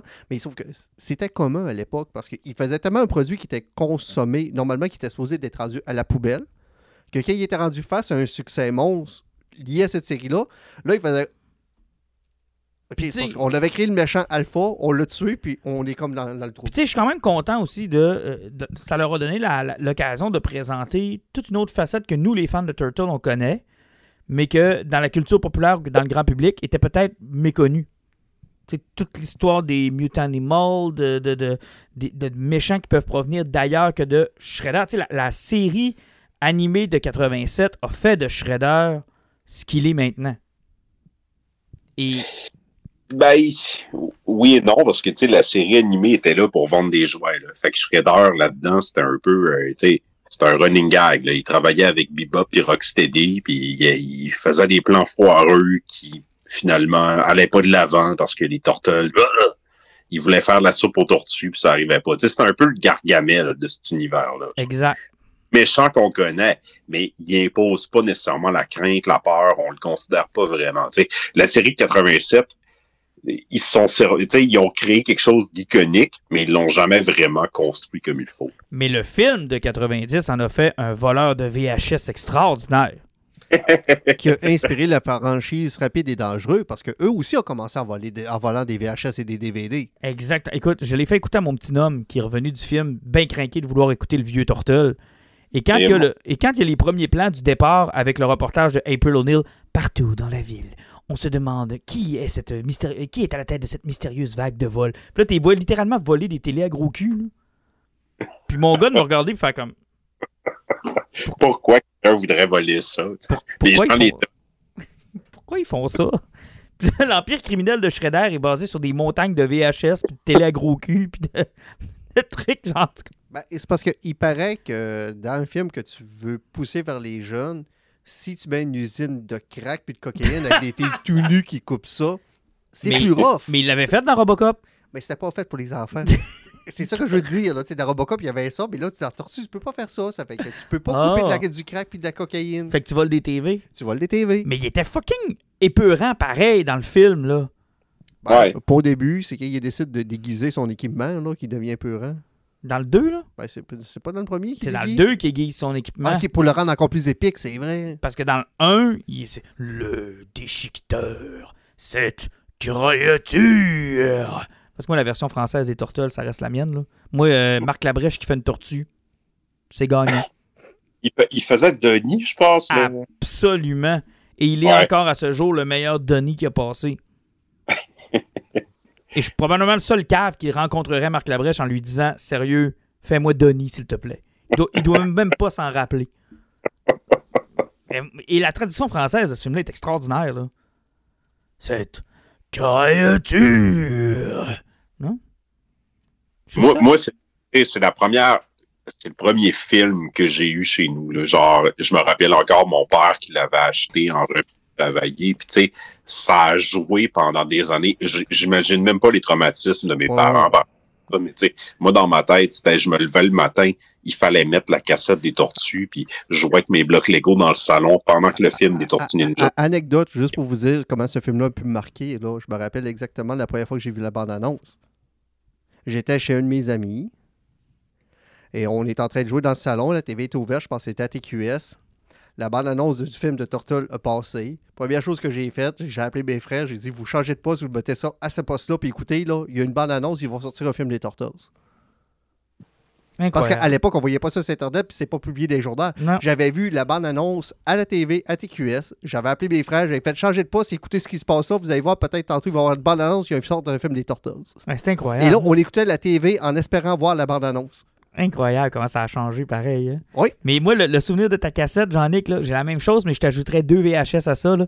Celui de Terminator 2 et celui de Jurassic Park. Là. En, en- genre en boucle, là, les trois. Là. Vous avez pas vu Turtle au cinéma? Euh, Turtle au cinéma, c'était en 90. J'avais 5 ans. J'étais un peu trop jeune. Ouais, peut-être. Un peu trop jeune. Comment? Moi, j'avais trois ans en 90. Mais moi, Turtle, c'est vraiment quand il est sorti en VHS. Tu sais, j'ai pas Exactement. Euh, la VHS est arrivée à la maison, puis là, il fallait écouter ça. Parce que- moi, j'avais 11 ans. OK, parce que moi, ma mère m'avait interdit d'aller voir Terminator 2. C'est ma soeur de 14 ans de l'époque qui était allée, puis qui était revenue en me racontant tout le film, puis j'ai pleuré toutes les larmes de mon corps, parce que moi, Arnold Schwarzenegger puis Terminator, c'était ma vie. là. J'avais jamais vu une minute d'un film de Terminator. Hey, man, t'avais pas vu Terminator au cinéma? Non. Et c'était ma vie, là. Mes sympathies. non? J'ai pleuré ma vie, Alan, jusqu'à. Je pense que j'en parle encore à ma mère. J'en parle encore à ma mère. En 92, j'ai pu aller voir Batman Returns, par exemple, et être un de ces nombreux enfants traumatisés. L'expérience Terminator 2 au cinéma Ah, ça devait être incroyable. aucun sens. Ça devait être incroyable. Il y a que le bout du Gatling Gun où il faut qu'il tue personne, là. Il y a que ce moment-là, t'es t'es flabbergasté, puis qu'est-ce qu'ils ont fait avec le mercure euh, ou le métaux qu'ils ont utilisé? C'était tellement du. ah, ah. Tu sais, James Cameron, qui décide d'utiliser son environnement, puis vraiment travailler là-dessus, il est fort là-dessus. De toute façon, je, je persiste et je signe encore qu'à ce jour, Terminator 2 est le plus grand film de science-fiction de l'histoire. Challengez-moi tant que vous voulez, là. je m'en fous. Pour Ben, moi, c'est. il y a tous les codes du film d'action qui sont respectés de A à Z, et c'est des effets techniques Puis aux trois quarts du temps. Donc, euh, C'est tellement épique. Puis tu sais, c'est le problème que James, James Cameron maîtrise les codes. Avatar 2 est un film qui est lourd à écouter, mais quand tu l'écoutes pour la première fois, surtout quand tu le vois, mettons, en IMAX en 3D, c'est que les codes sont tellement respectés que ton 3 heures, il va bien passer parce que il est là puis il garde ton intérêt. Les codes sont là. Oui, c'est tellement bien maîtrisé. Bon, euh, peut-être que. Tu sais, moi, j'ai toujours dit que mon top 3, puis c'est très 1990, ça a toujours été Jurassic Park, Terminator 2, puis Batman Returns. Pour moi, c'est la trilogie ultime. Ouais, moi, c'est un peu différent. Je Oui, mais on n'est pas nés en même Je temps. suis plus Tron, Dune, puis Blade Runner. Ouais, c'est ça. Jean-Nic, toi? Ma, ma trilogie de. Ben, ta, ta- ta trilogie de films, c'est la. Tu t'en Le- vas dans une île déserte, c'est ces la tu sais, parce que moi, au niveau de l'humour, ça va être Ferris Bueller, qui est la base de Ouais. tout Arizona Junior. Mais au niveau de la science-fiction, c'est Tron, Blade Runner, puis euh, Dune. OK. Ouais. Moi, ça va dépendre du genre aussi, mais mettons, film d'action. Terminator 2 va être là. Die Hard. Puis. oh, peut-être Scott Pilgrim. Ah, ouais. C'est quand même. Écoutez ça, ad vitam aeternam. Ouais. Ah, ouais, ça irait? Ouais. Ce serait. C'est trois films où, genre, j'y trouve du fun à l'infini. Genre, je me tanne pas. Puis quand je les décolle, j'ai comme pas le choix, faut que je me rende jusqu'à la fin. Fait que c'est. Tu sais, ça serait à réévaluer, mais ces trois-là, je pourrais- Mais je te comprends, j'ai un peu cette relation-là avec Jurassic Park. Je sais pas, ça fait combien de fois. C'est probablement le film que j'ai écouté le plus souvent dans toute ma vie. Puis à toutes les fois, je me fais reprendre à vouloir l'écouter au complet. Ben, moi, ça reste Ghostbusters, parce que à l'époque où ce que mon père avait vu le premier bêta, c'était le premier film qu'il avait vu là-dessus. Donc, euh, par défaut, c'est le film que j'ai vu le plus souvent. Puis quand on est tombé sur le VHS par après, vu qu'on écoutait souvent Ghostbusters, ben, on, on l'a eu, puis on l'écoutait en boucle, parce que c'était. c'était il faisait partie des trois films qu'on avait. Ouais. Parce que par défaut, Ghostbusters, moi, gars. Incroyable, pareil. Hein? On a pas- Parce que moi, c'était la limitation du média. Jurassic Park, mais on dirait que j'ai atteint un moment dans ma vie où ah, les fantômes n'existent pas, les dinosaures, ben, ils ont existé, mais ça reviendra pas. Fait que genre, ces deux films-là, oh, ils ont été dans des catégories, c'est comme, ah, c'est terminé. Moi, réécouté à l'occasion, puis Ah, ouais. Je sais pas, moi, voir un avocat se faire manger par un T-Rex, je trouve que ça met toujours un peu de bonne humeur dans ma journée.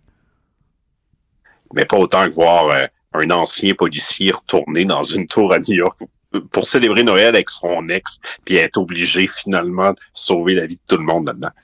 Ouais. Moi, et sauf que, tu sais, ça, moi, ça casse, c'est ça un clash, parce que souvent, quand je regarde, si je mettons qu'on tombe dans les films d'action, là, moi, je suis- je suis vraiment cassé par euh, Steven Seagal, euh, Jean-Claude Van Damme. euh, Mm. tu sais, Puis, tu sais, c'est tous des films qui sont difficiles à réécouter de nos jours, là, mais sauf que mon style a été cassé par ça.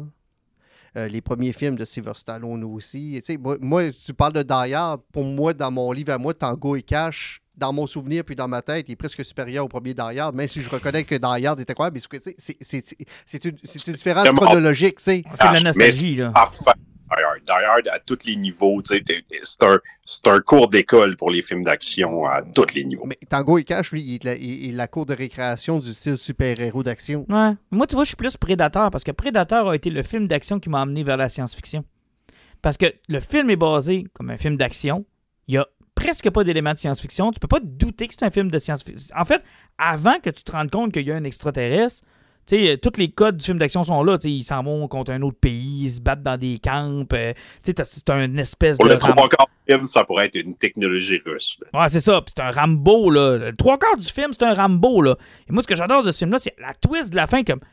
Tabarnak, tout ce temps-là, c'est un extraterrestre qui est à la chasse. What the fuck, hostie? Puis ça devient un combat entre lui et l'alien. Ça annonçait absolument pas ça dans le trois quarts du film, là. Moi, quand j'ai vu ça, j'ai fait comme, OK, la science-fiction, c'est pas juste du monde qui ont des grosses oreilles, puis qui ont du poil, puis qui ont... euh, c'est pas toujours être obligé d'être dans l'espace. Ça peut être aussi simple que il y a un petit élément qui arrive à un moment bien précis d'un film, puis paf, c'est un film de science-fiction. C'est comme, wow. Moi, c'est, c'est- ça, ça m'a jeté à terre. Et il y a aussi Arnold Schwarzenegger dans ce film-là.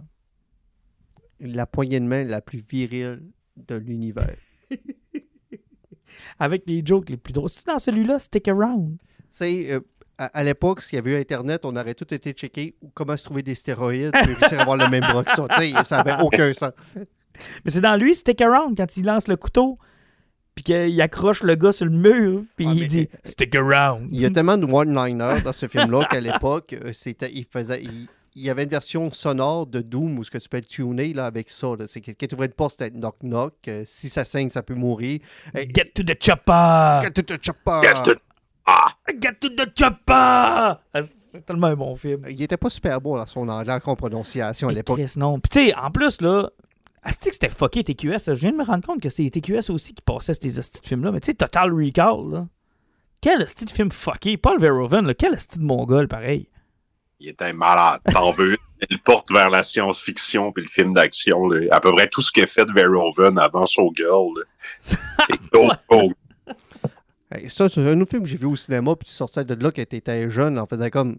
Pas sûr d'avoir compris ce que. Tu sais, moi, ce qui m'a marqué à l'époque de ce film-là, c'était les yeux qui sortaient de la tête, qui manquaient Hein? d'oxygène. Les et trois tontons? Les trois tontons. Ah, tu les, euh, Les trois tontons. Les trois tu sais, c'est parce que, à part ça, là, les le trois film, le, le film, tu te comprends à l'époque, quand tu étais jeune. En, en bas de 15 ans, ce film-là, là, Mais c'est ce que j'ai adoré de ce film-là. J'adore ces genres de films-là où tu les réécoutes plus tard, là. Puis là, tu te dis, hein, tabarnak, c'est ça, c'était ça l'histoire. Hein? Parce que tu sais, quand t'étais jeune, les trois totons, l'action, les yeux, deux semaines. Deux semaines. Still gun. Tandis que la version de Colin Farrell était beaucoup plus straightforward. Tu savais exactement ce que tu étais à fin. Ouais, d'ailleurs, c'était pas très bon.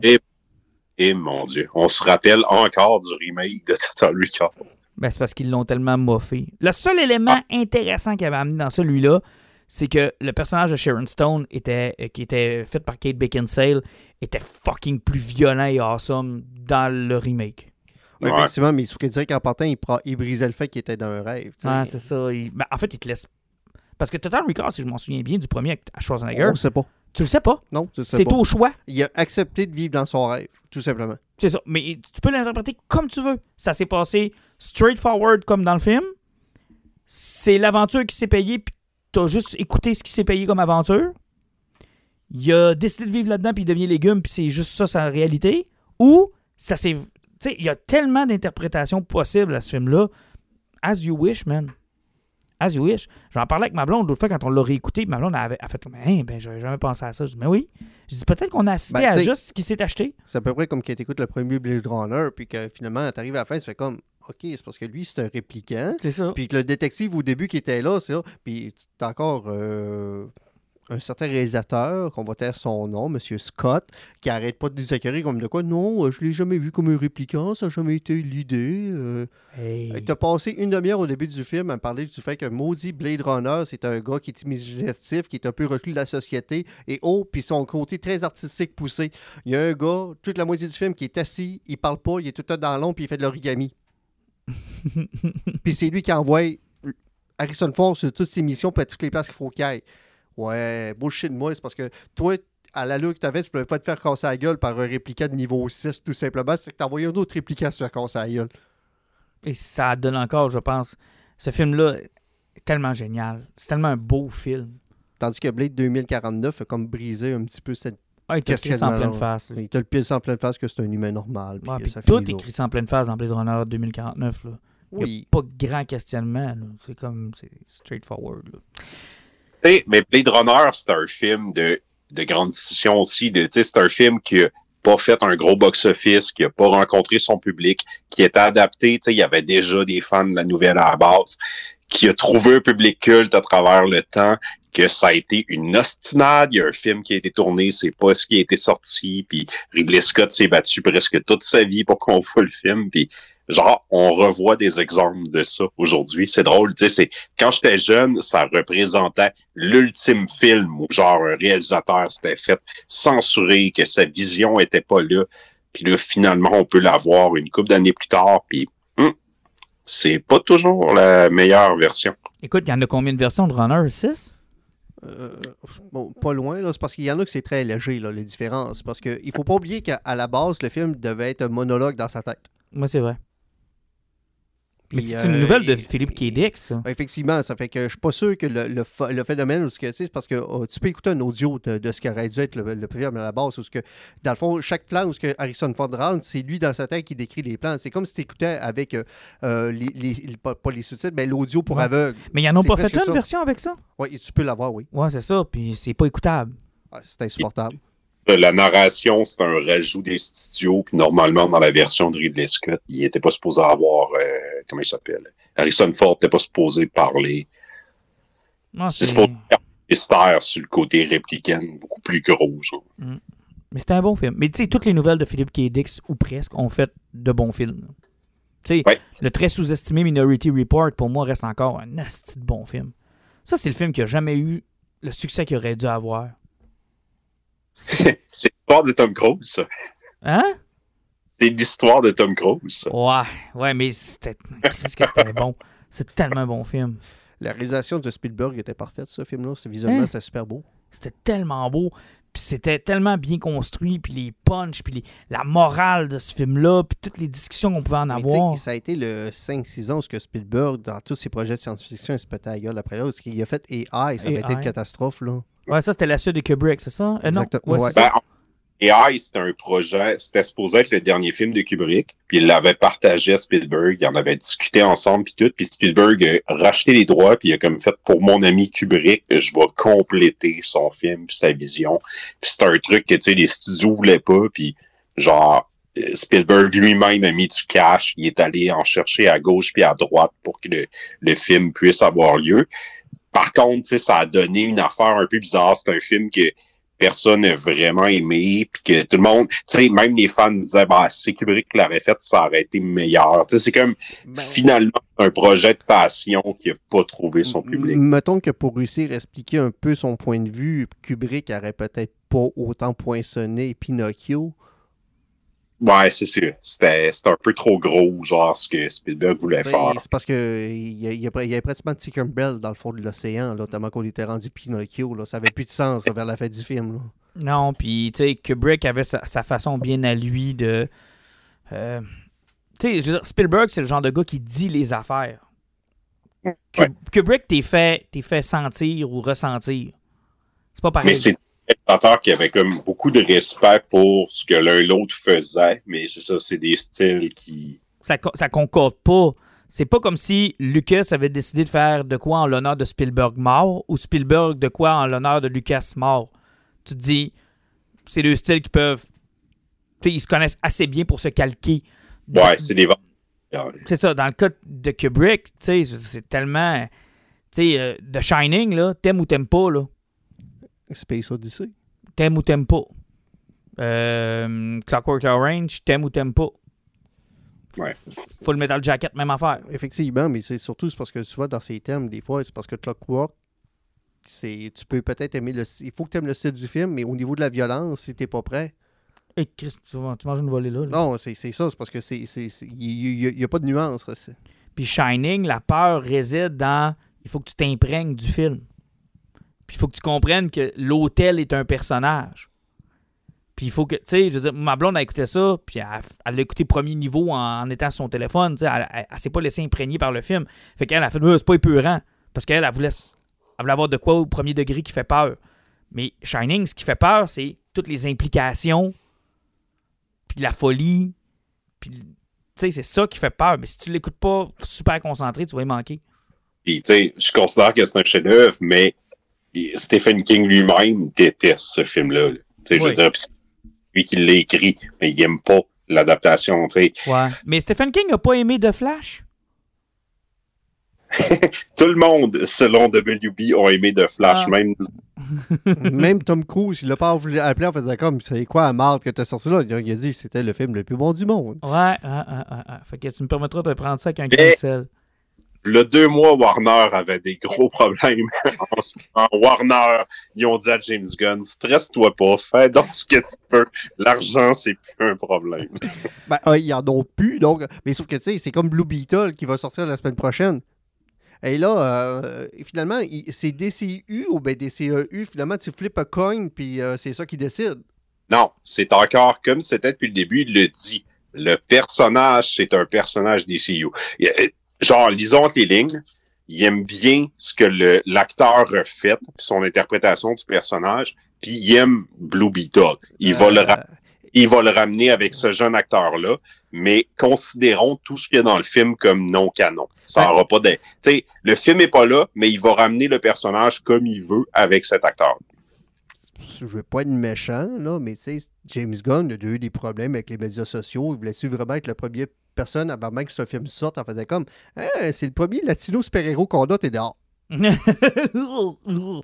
ben en même temps, il n'y a pas grand-chose à perdre. En Ben ce non, moment, mais le- c'est pas grave. c'est c'est- il y a le premier, c'est qu'il il, il fait juste pas. Mais de toute façon, je suis convaincu que Blue, Beetle peut apporter plein de choses au DCU, sauf qu'ils ils ont quand même ces polémiques-là. Pour une partie de la population, c'est leur premier super-héros. Euh, c'est à peu près comme Kamala Khan a sorti avec Miss Marvel. Puis, ben, mettons que Marvel aurait fait la série pas beaucoup pognée, puis elle était supposée dans la suite de Miss Marvel. C'est comme Oh, la sac dehors. C'est quelque chose que tu peux pas faire. Il faut que tu pousses avec ce que tu t'en vas, puis tu pas le choix, puis tu essaies de faire de quoi avec. Là. Mais de toute façon, c'est très, très, très euh, contradictoire tout ce qu'on reçoit comme rumeur. Puis James Gunn est quasiment obligé de sortir sur X à peu près euh, huit fois par Mais semaine. ça, c'est le problème de, de- de- de Euh, James Gunn. C'est parce, parce qu'il n'est pas capable de la s'affermer. Puis, et puis le problème de James Gunn, il est à peu près comme Jean-Nic, il argumente. Il finit par se contredire. Ouais, mais c'est parce que là, il a mis Gal Gadot dans un hostie drôle de, de, de- de scénario là, dans les deux dernières semaines. Ben, en fait, Gal Gadot s'est mis dans un drôle de scénario parce que James Gunn n'a pas encore confirmé ou infirmé tout ça. Là, dans tout ce qui s'est passé dans les deux dernières semaines avec Gal Gadot, c'est des sites qui rapportent des nouvelles que Gal Gadot aurait dit ça ou a dit ça en entrevue. James Gunn s'est pas encore prononcé là-dessus. là. Il est pas sorti pour dire que non, non, non, il n'y a pas de Gal Gadot dans son univers? Ben, il a, il a dit qu'il n'y avait rien de confirmé. OK.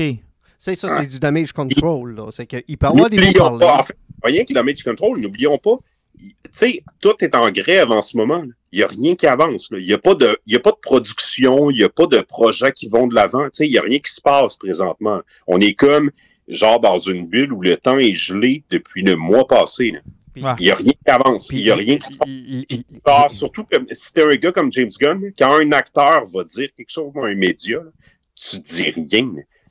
Il n'y a rien qui se passe. C'est parce que c'est pas juste ça, c'est parce que là, tu as le fait, tu viens de parler de la grève, ça fait déjà au-dessus d'un mois qui dure, là, puis qui n'est pas prêt de finir. Tous les journaux à potins d'Hollywood sont en train de crever de faim.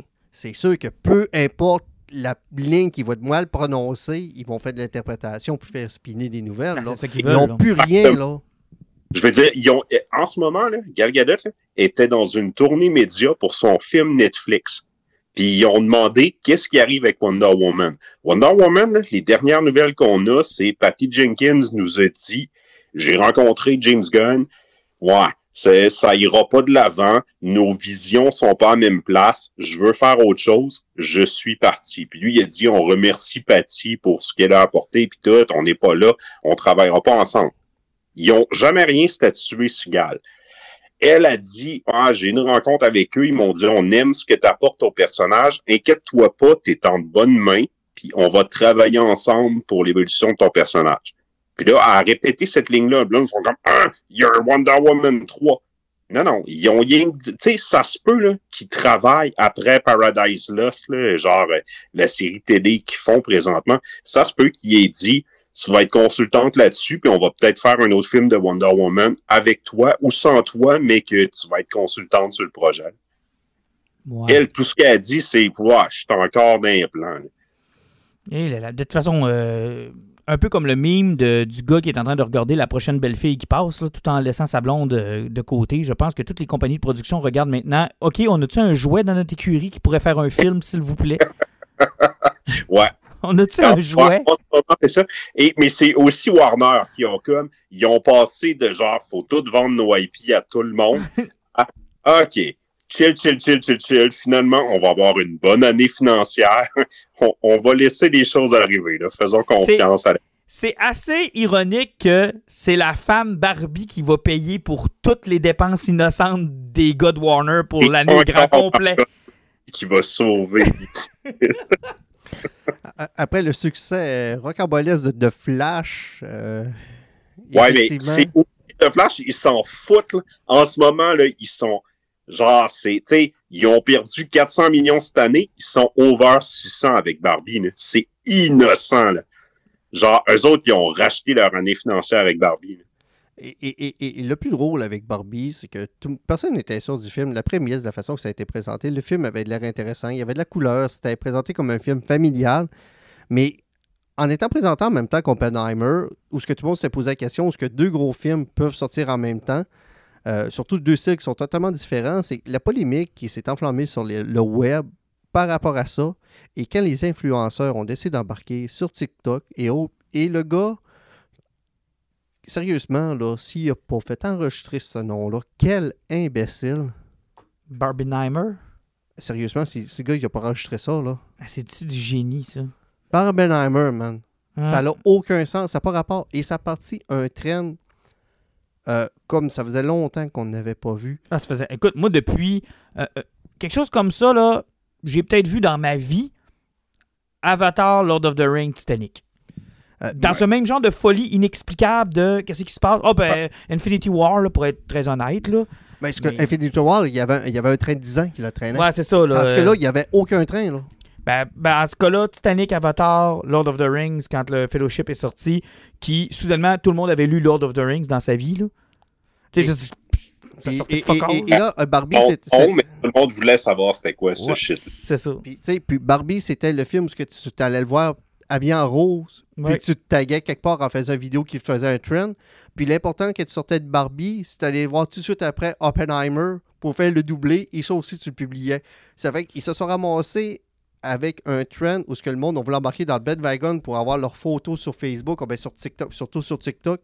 Et tout ce qu'on pensait que ça allait durer une semaine, c'est répliqué sur la deuxième semaine. Et là, c'est répliqué sur la troisième. Barbie, ça fait trois semaines qu'elle est numéro un. Puis en fin de semaine, elle a droppé seulement de 36% ce qui fait aucun calice de sens. Est-ce qu'elle est sur les rails pour. Non, parce qu'il n'y a, pas, a pas de bons films. Tu sais, je veux dire, elle affronte pas de trucs qui sont. Ils ont écrasé Tom Cruise, que d'habitude, Tom Cruise, c'est Mission Impossible, ils ont des jambes. Ils ont écrasé Mission Impossible, qui n'a jamais réussi à avoir des jambes. Ils l'ont mis à terre. Ouais, mais là, t'as peu. Mission impossible, la première semaine, c'était comme dommage collatéral. Là, on est rendu un mois et demi plus tard, puis ça domine encore. Tu sais, c'est comme, c'est un tank en ce moment. Dans moi, ce que je veux savoir, c'est pas rien que la première, la première semaine, puis le TikTok. Là, ouais, mais ce que je veux savoir, ce que je veux savoir, c'est est-ce qu'elle a assez de jambes pour se rendre dans le top 5 des films les plus lucratifs de l'histoire? Elle n'a pas de 2 milliards, c'est impossible. OK. Fait qu'elle peut pas ah aller bah. rejoindre Avatar. Euh, Parce que pour payer 2 ah bah, milliards, ah c'est le mondial qui va te chercher ton, ton, 2 milliards, puis Barbie sera jamais capable de le faire parce que sur son 1,1 milliard qu'elle a présentement, elle, est sous le bord d'approcher 600 millions euh, nord-américains. Ce qui n'a pas de sens, c'est de l'argent dans tes poches pur, ça.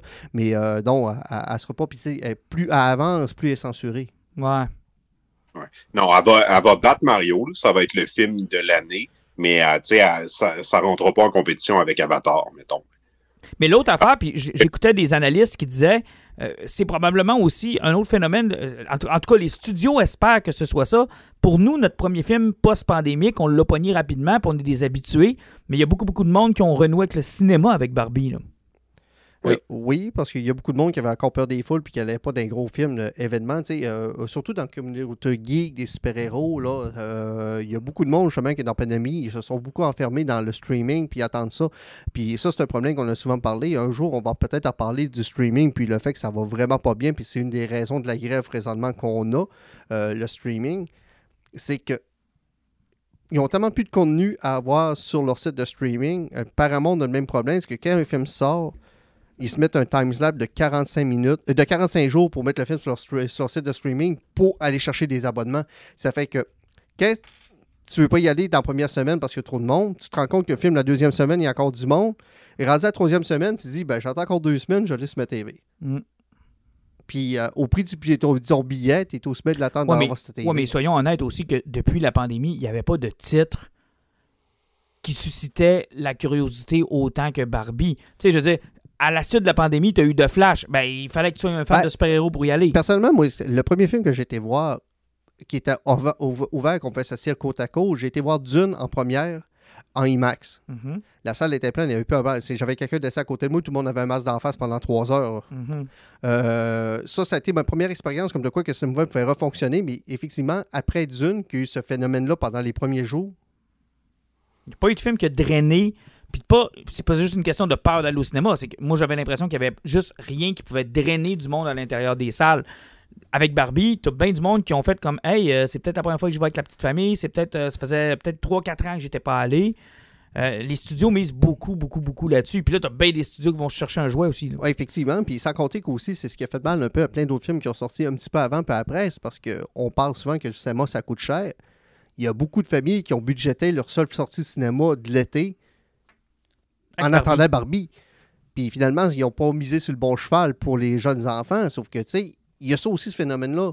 Euh, il y a plein de- dans le divertissement, dans plein de choses, ils sont en train d'écouter. Le prix coûte tellement cher que le monde se rationalise. Et c'est, ils rationalisent. C'est, c'est ce qu'ils font. C'est, que c'est, c'est des rations. Tu vas à partie de goutte, puis tu choisis le film que tu vas voir aux trois mois. Le dollar loisir, tu l'investis à la place où tu penses qu'il va être le plus rentable. Effecti- Puis- Ouais. puis- Mais au final, là, les gens vont en moyenne deux fois par année au cinéma. là. Ils vont avoir été, tu sais, la plupart de la population va avoir été voir deux films, Mario puis Barbie. C'est vrai. Il y, a deux- y a deux sorties qu'ils vont avoir faites cette année. Ça va être Mario puis Barbie. Un jeu vidéo puis un jouet. Ben, c'est ça.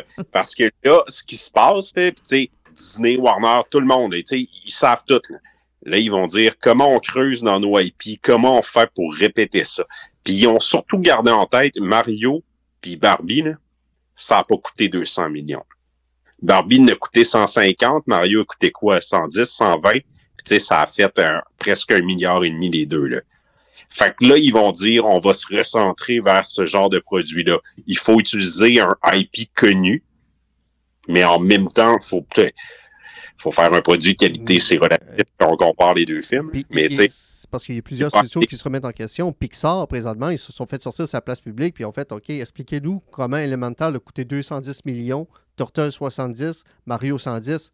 Ben Euh, oui. Ils ont dit Oh, mais c'est parce que nous, on fait ça local, puis on, on- on met le salaire de nos exécutifs là-dedans. Et ils disent ça a été la misère humaine, on veut plus travailler sur des projets d'animation. Puis Turtle, les animateurs disent ah ça a été chill, on a eu du fun. Puis t'as Seth Rogen qui dit ben moi je voulais que le monde en reparte à la fin de la journée avec leur famille puis que ça leur tente de revenir travailler sur nos films. Puis c'est tu sais le budget est le tiers de. Fait que là là il y a des questions que l'industrie doit se poser aussi. Mais tu as vu qu'est-ce que aussi Pixar a dit par rapport à ces studios-là. Ils font comme moi, mais ils ont fait affaire avec des pays étrangers. Euh, Est-ce que Illumination, là, c'est parce que c'est canadien-français? Mhm. C'est soit à Paris ou ben, au Canada. Ils disaient ça comme s'ils faisaient affaire avec des pays du tiers-monde où ce qu'on exploitait nos gars. Ben, genre, ouais, à- Allô Simpson là, qui se faisait faire en Inde à un moment donné, puis à- au ils- Pakistan. Ils sortent de bien, c'est parce que là, non, c'est parce que, excuse-nous, c'est parce que Mario n'a pas été fait en Inde. C'est parce non. que c'est des gros studios dans des villes où ce que le monde gagne des gros salaires, là. Oh oui. Mais c'est bienvenue dans. Mais et Disney et leur exec, qui sont comme à Warner, c'est que les autres, ils checkent le pourcentage qu'ils peuvent mettre dans leur poche. Et, euh, ils- Mais, mais je les comprends d'être frustrés. Puis, mais tu sais, il y, a- il y a une question de presser le citron aussi. Dans le sens où euh, euh, Disney ont acheté Lucasfilm pour acheter du contenu. Mais ils ont pressé le citron comme des hosties de mongols. Tu sais, je veux dire, Mario, Illumination se sont liés avec Nintendo. Moi, si j'étais Nintendo, je regarderais ce qui s'est fait avec Disney et Lucasfilm, puis je me dirais Hey, les chums, euh, attention de surpresser le citron. là. parce qu'il va nous arriver à la même calice d'affaires. mais ils sont brillants parce que Mario a toujours été très conservateur sur leur IP. Parce que la réponse facile, quand Mario a fait du cash, là, s'il aurait été greedy et il n'aurait pas voulu protéger leur IP, là, deux semaines après, là, t'as eu l'épée qui aurait sorti. Puis t'as eu un petit link.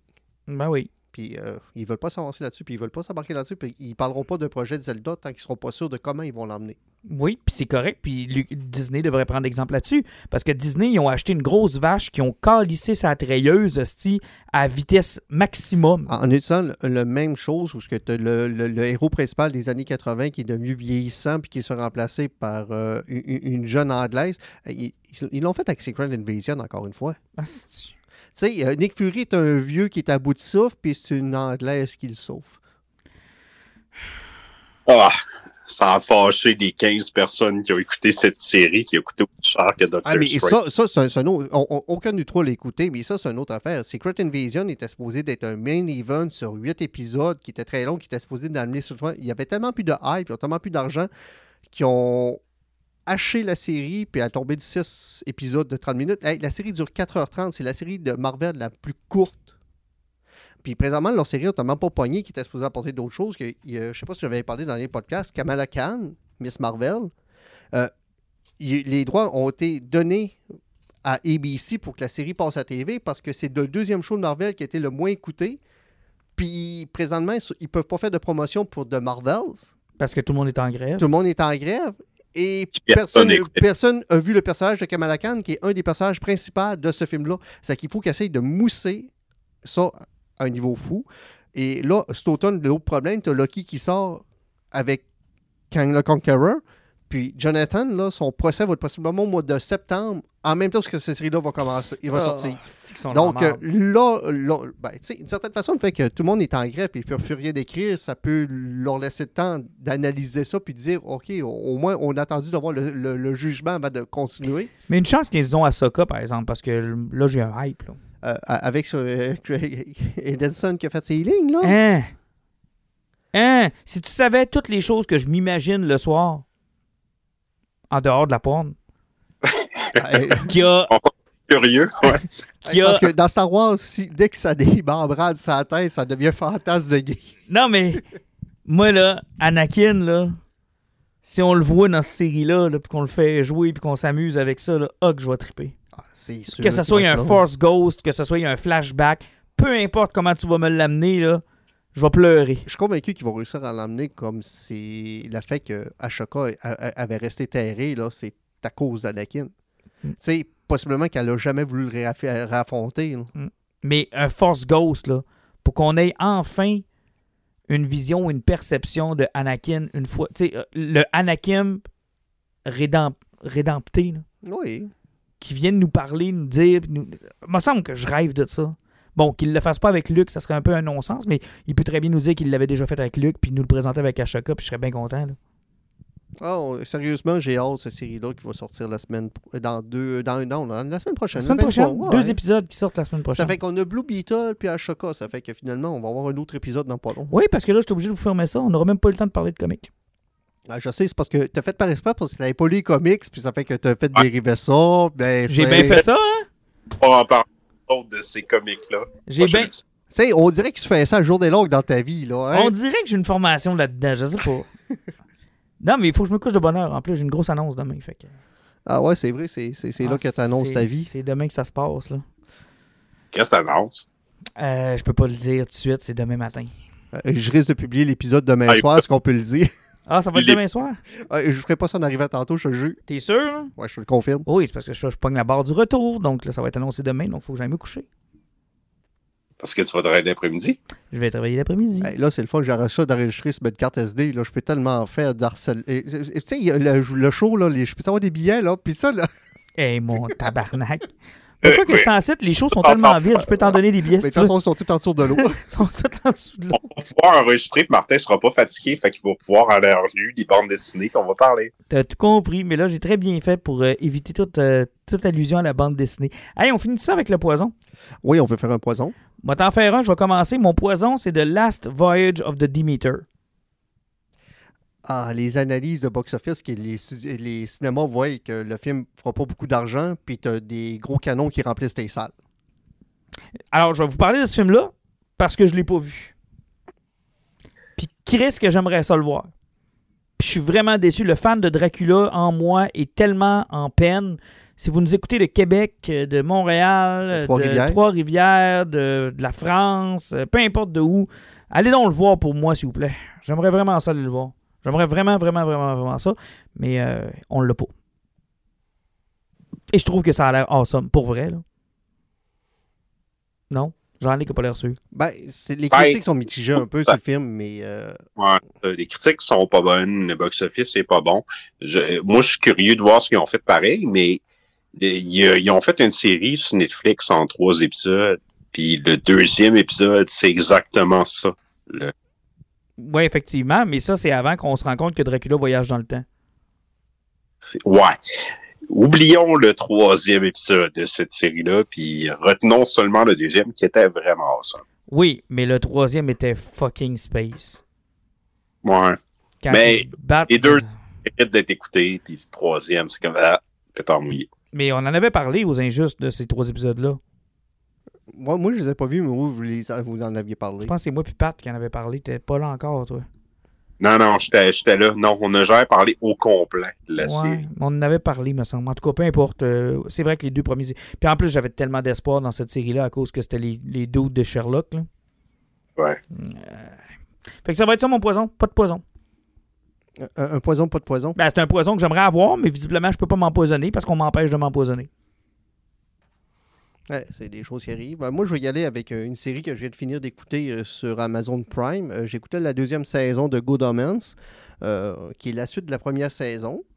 Qui, à la base, c'était basé sur un roman qui n'avait jamais eu de suite. Donc euh, là, on, on- vu qu'il y a eu un succès populaire, ben, puis ça à la demande du monde, ben, ils ont décidé de faire une deuxième saison. Fait que Michael Sheen, ça. hein?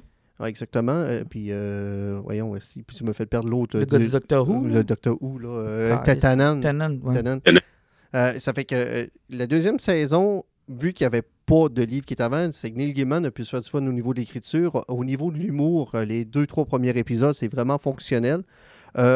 Ce que j'ai aimé peut-être de cette série-là aussi, c'est du côté que tu as l'impression que c'est une pièce de théâtre qui est faite sur trois plateaux différents. C'est que, encore une fois, Amazon a une qualité de production qui est, qui est excellente. L'image, toutes les plans, tout est beau, l'esthétique est parfaite. Et tu vois que la série n'a pas dû coûter cher que ça. Parce que, tu sais, c'est que Lord des- of the Ring a coûté cher. c'est parce que c'est toujours des. Sauf que, euh, à un moment donné, dans tes séries, il faut que tu reviennes un petit peu à ces sources-là. Puis pourtant, c'est des épisodes de 55 minutes. Là, puis euh, c'est tourné presque une- à- à- au style sitcom parce que c'est toujours des mêmes localisations. Là. Mhm.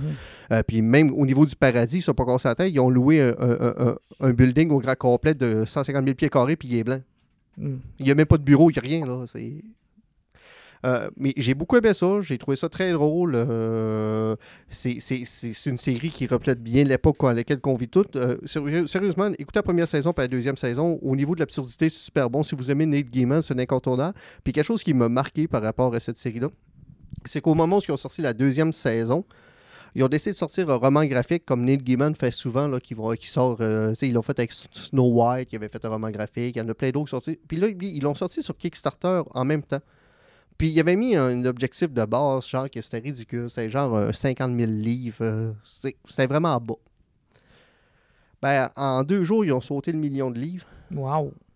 Ils ont battu tous les records à peu près de sortie de romans graphiques de Kickstarter, puis ils ont juste pas compris pourquoi, parce qu'ils s'étaient même fixé des, t'as toujours des, des, des, des, des- des- des prix que tu vas monter, parce que plus le prix est haut, plus ils vont donner des choses avec. Là. Euh, en cinq heures, ils les avaient tout atteints. T'as-tu euh, participé? ou? Euh, j'ai embarqué des One parce que première journée, souvent, tu as des prix que la BD, tu peux l'avoir pour moins cher. Tu sais, genre, était à presque 10 livres de moins. Là. Donc, euh, j'ai embarqué des One là-dedans, puis je suivais qu'est-ce qui se passait. Puis, euh, plus ça avance, plus je me dis, ouais, je suis aussi bien de rester dedans parce que l'édition qui va sortir là n'existera pas nulle part ailleurs après. OK. C'est sûr qu'à cause du shipping, ça revient un peu cher, sauf que, tu sais, une BD qui est tunée, qui a du brillant, que tu sais, qui a ton fil de soie comme tournage de page, même shipping compris, si ça tourne autour de 60-65, t'es dans les prix, là, même avec le Mhm. shipping compris.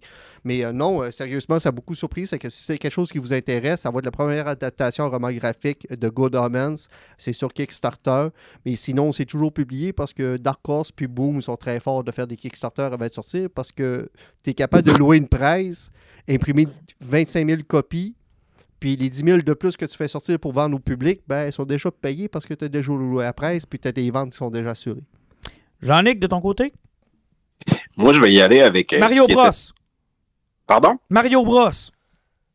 Ouais, non. Ah. Mario Bros. À 50e écoute, euh, pas très bon. C'est le fun. Beau film pour toute la famille. euh, Écoutez-le.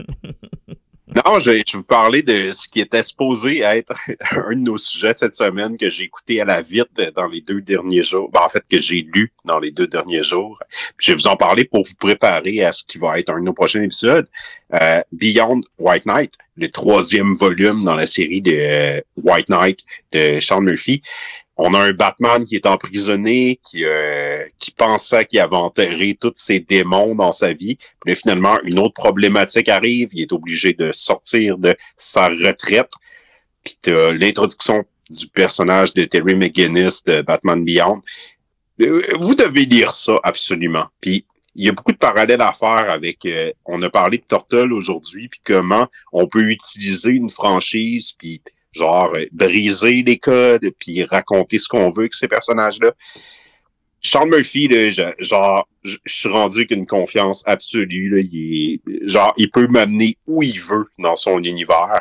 Lisez ça de toute urgence, puis j'espère qu'on va s'en reparler dans un épisode dans les Mais, prochains mois. et puis, sérieusement, sans se parler, c'est parce que j'ai souvent parlé que dans ces deux premiers romans, ce que j'avais aimé, c'était la déconstruction du per- personnage de Batman, que moi, ça me fait du bien parce que, d'une certaine façon, Batman, c'est pas un personnage que j'apprécie tant que ça chez DC. Puis de la façon qu'il avait détruit, j'ai trouvé ça génial. Puis quand tu lis le troisième, tu te dis, non, OK, il s'en va là, là, tu fais comme... Et, là, tu, vois que c'est sûr qu'il y avait un plan parce que tu peux pas faire ce a fait, puis arriver là sans plan. Ben, il y a des affaires que tu peux dire c'était semblant parce que, genre, clairement, il a établi dans son dans sa continuité que Jason Todd est le premier Robin. Puis, Mais euh, ça, ça, il avait fait un meilleur culpa. Quand t'achetais le premier hardcover, il y avait une page complète pour ça. il s'est trompé, mais il rattrape vraiment bien.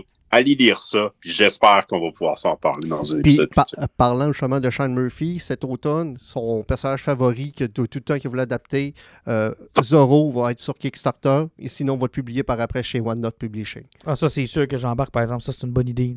Euh, Sérieusement, là, Zorro est dans le domaine public, puis c'est un Zorro contemporain de nos jours. Oh, wow! Non, ça, ça m'intéresse. Ça, c'est sûr que ça va être bon. Messieurs, ben, vous m'avez pas donné le choix. On va être obligé de parler de Batman Beyond dans le prochain épisode. Certainement. Alors, à la prochaine, messieurs. À la prochaine.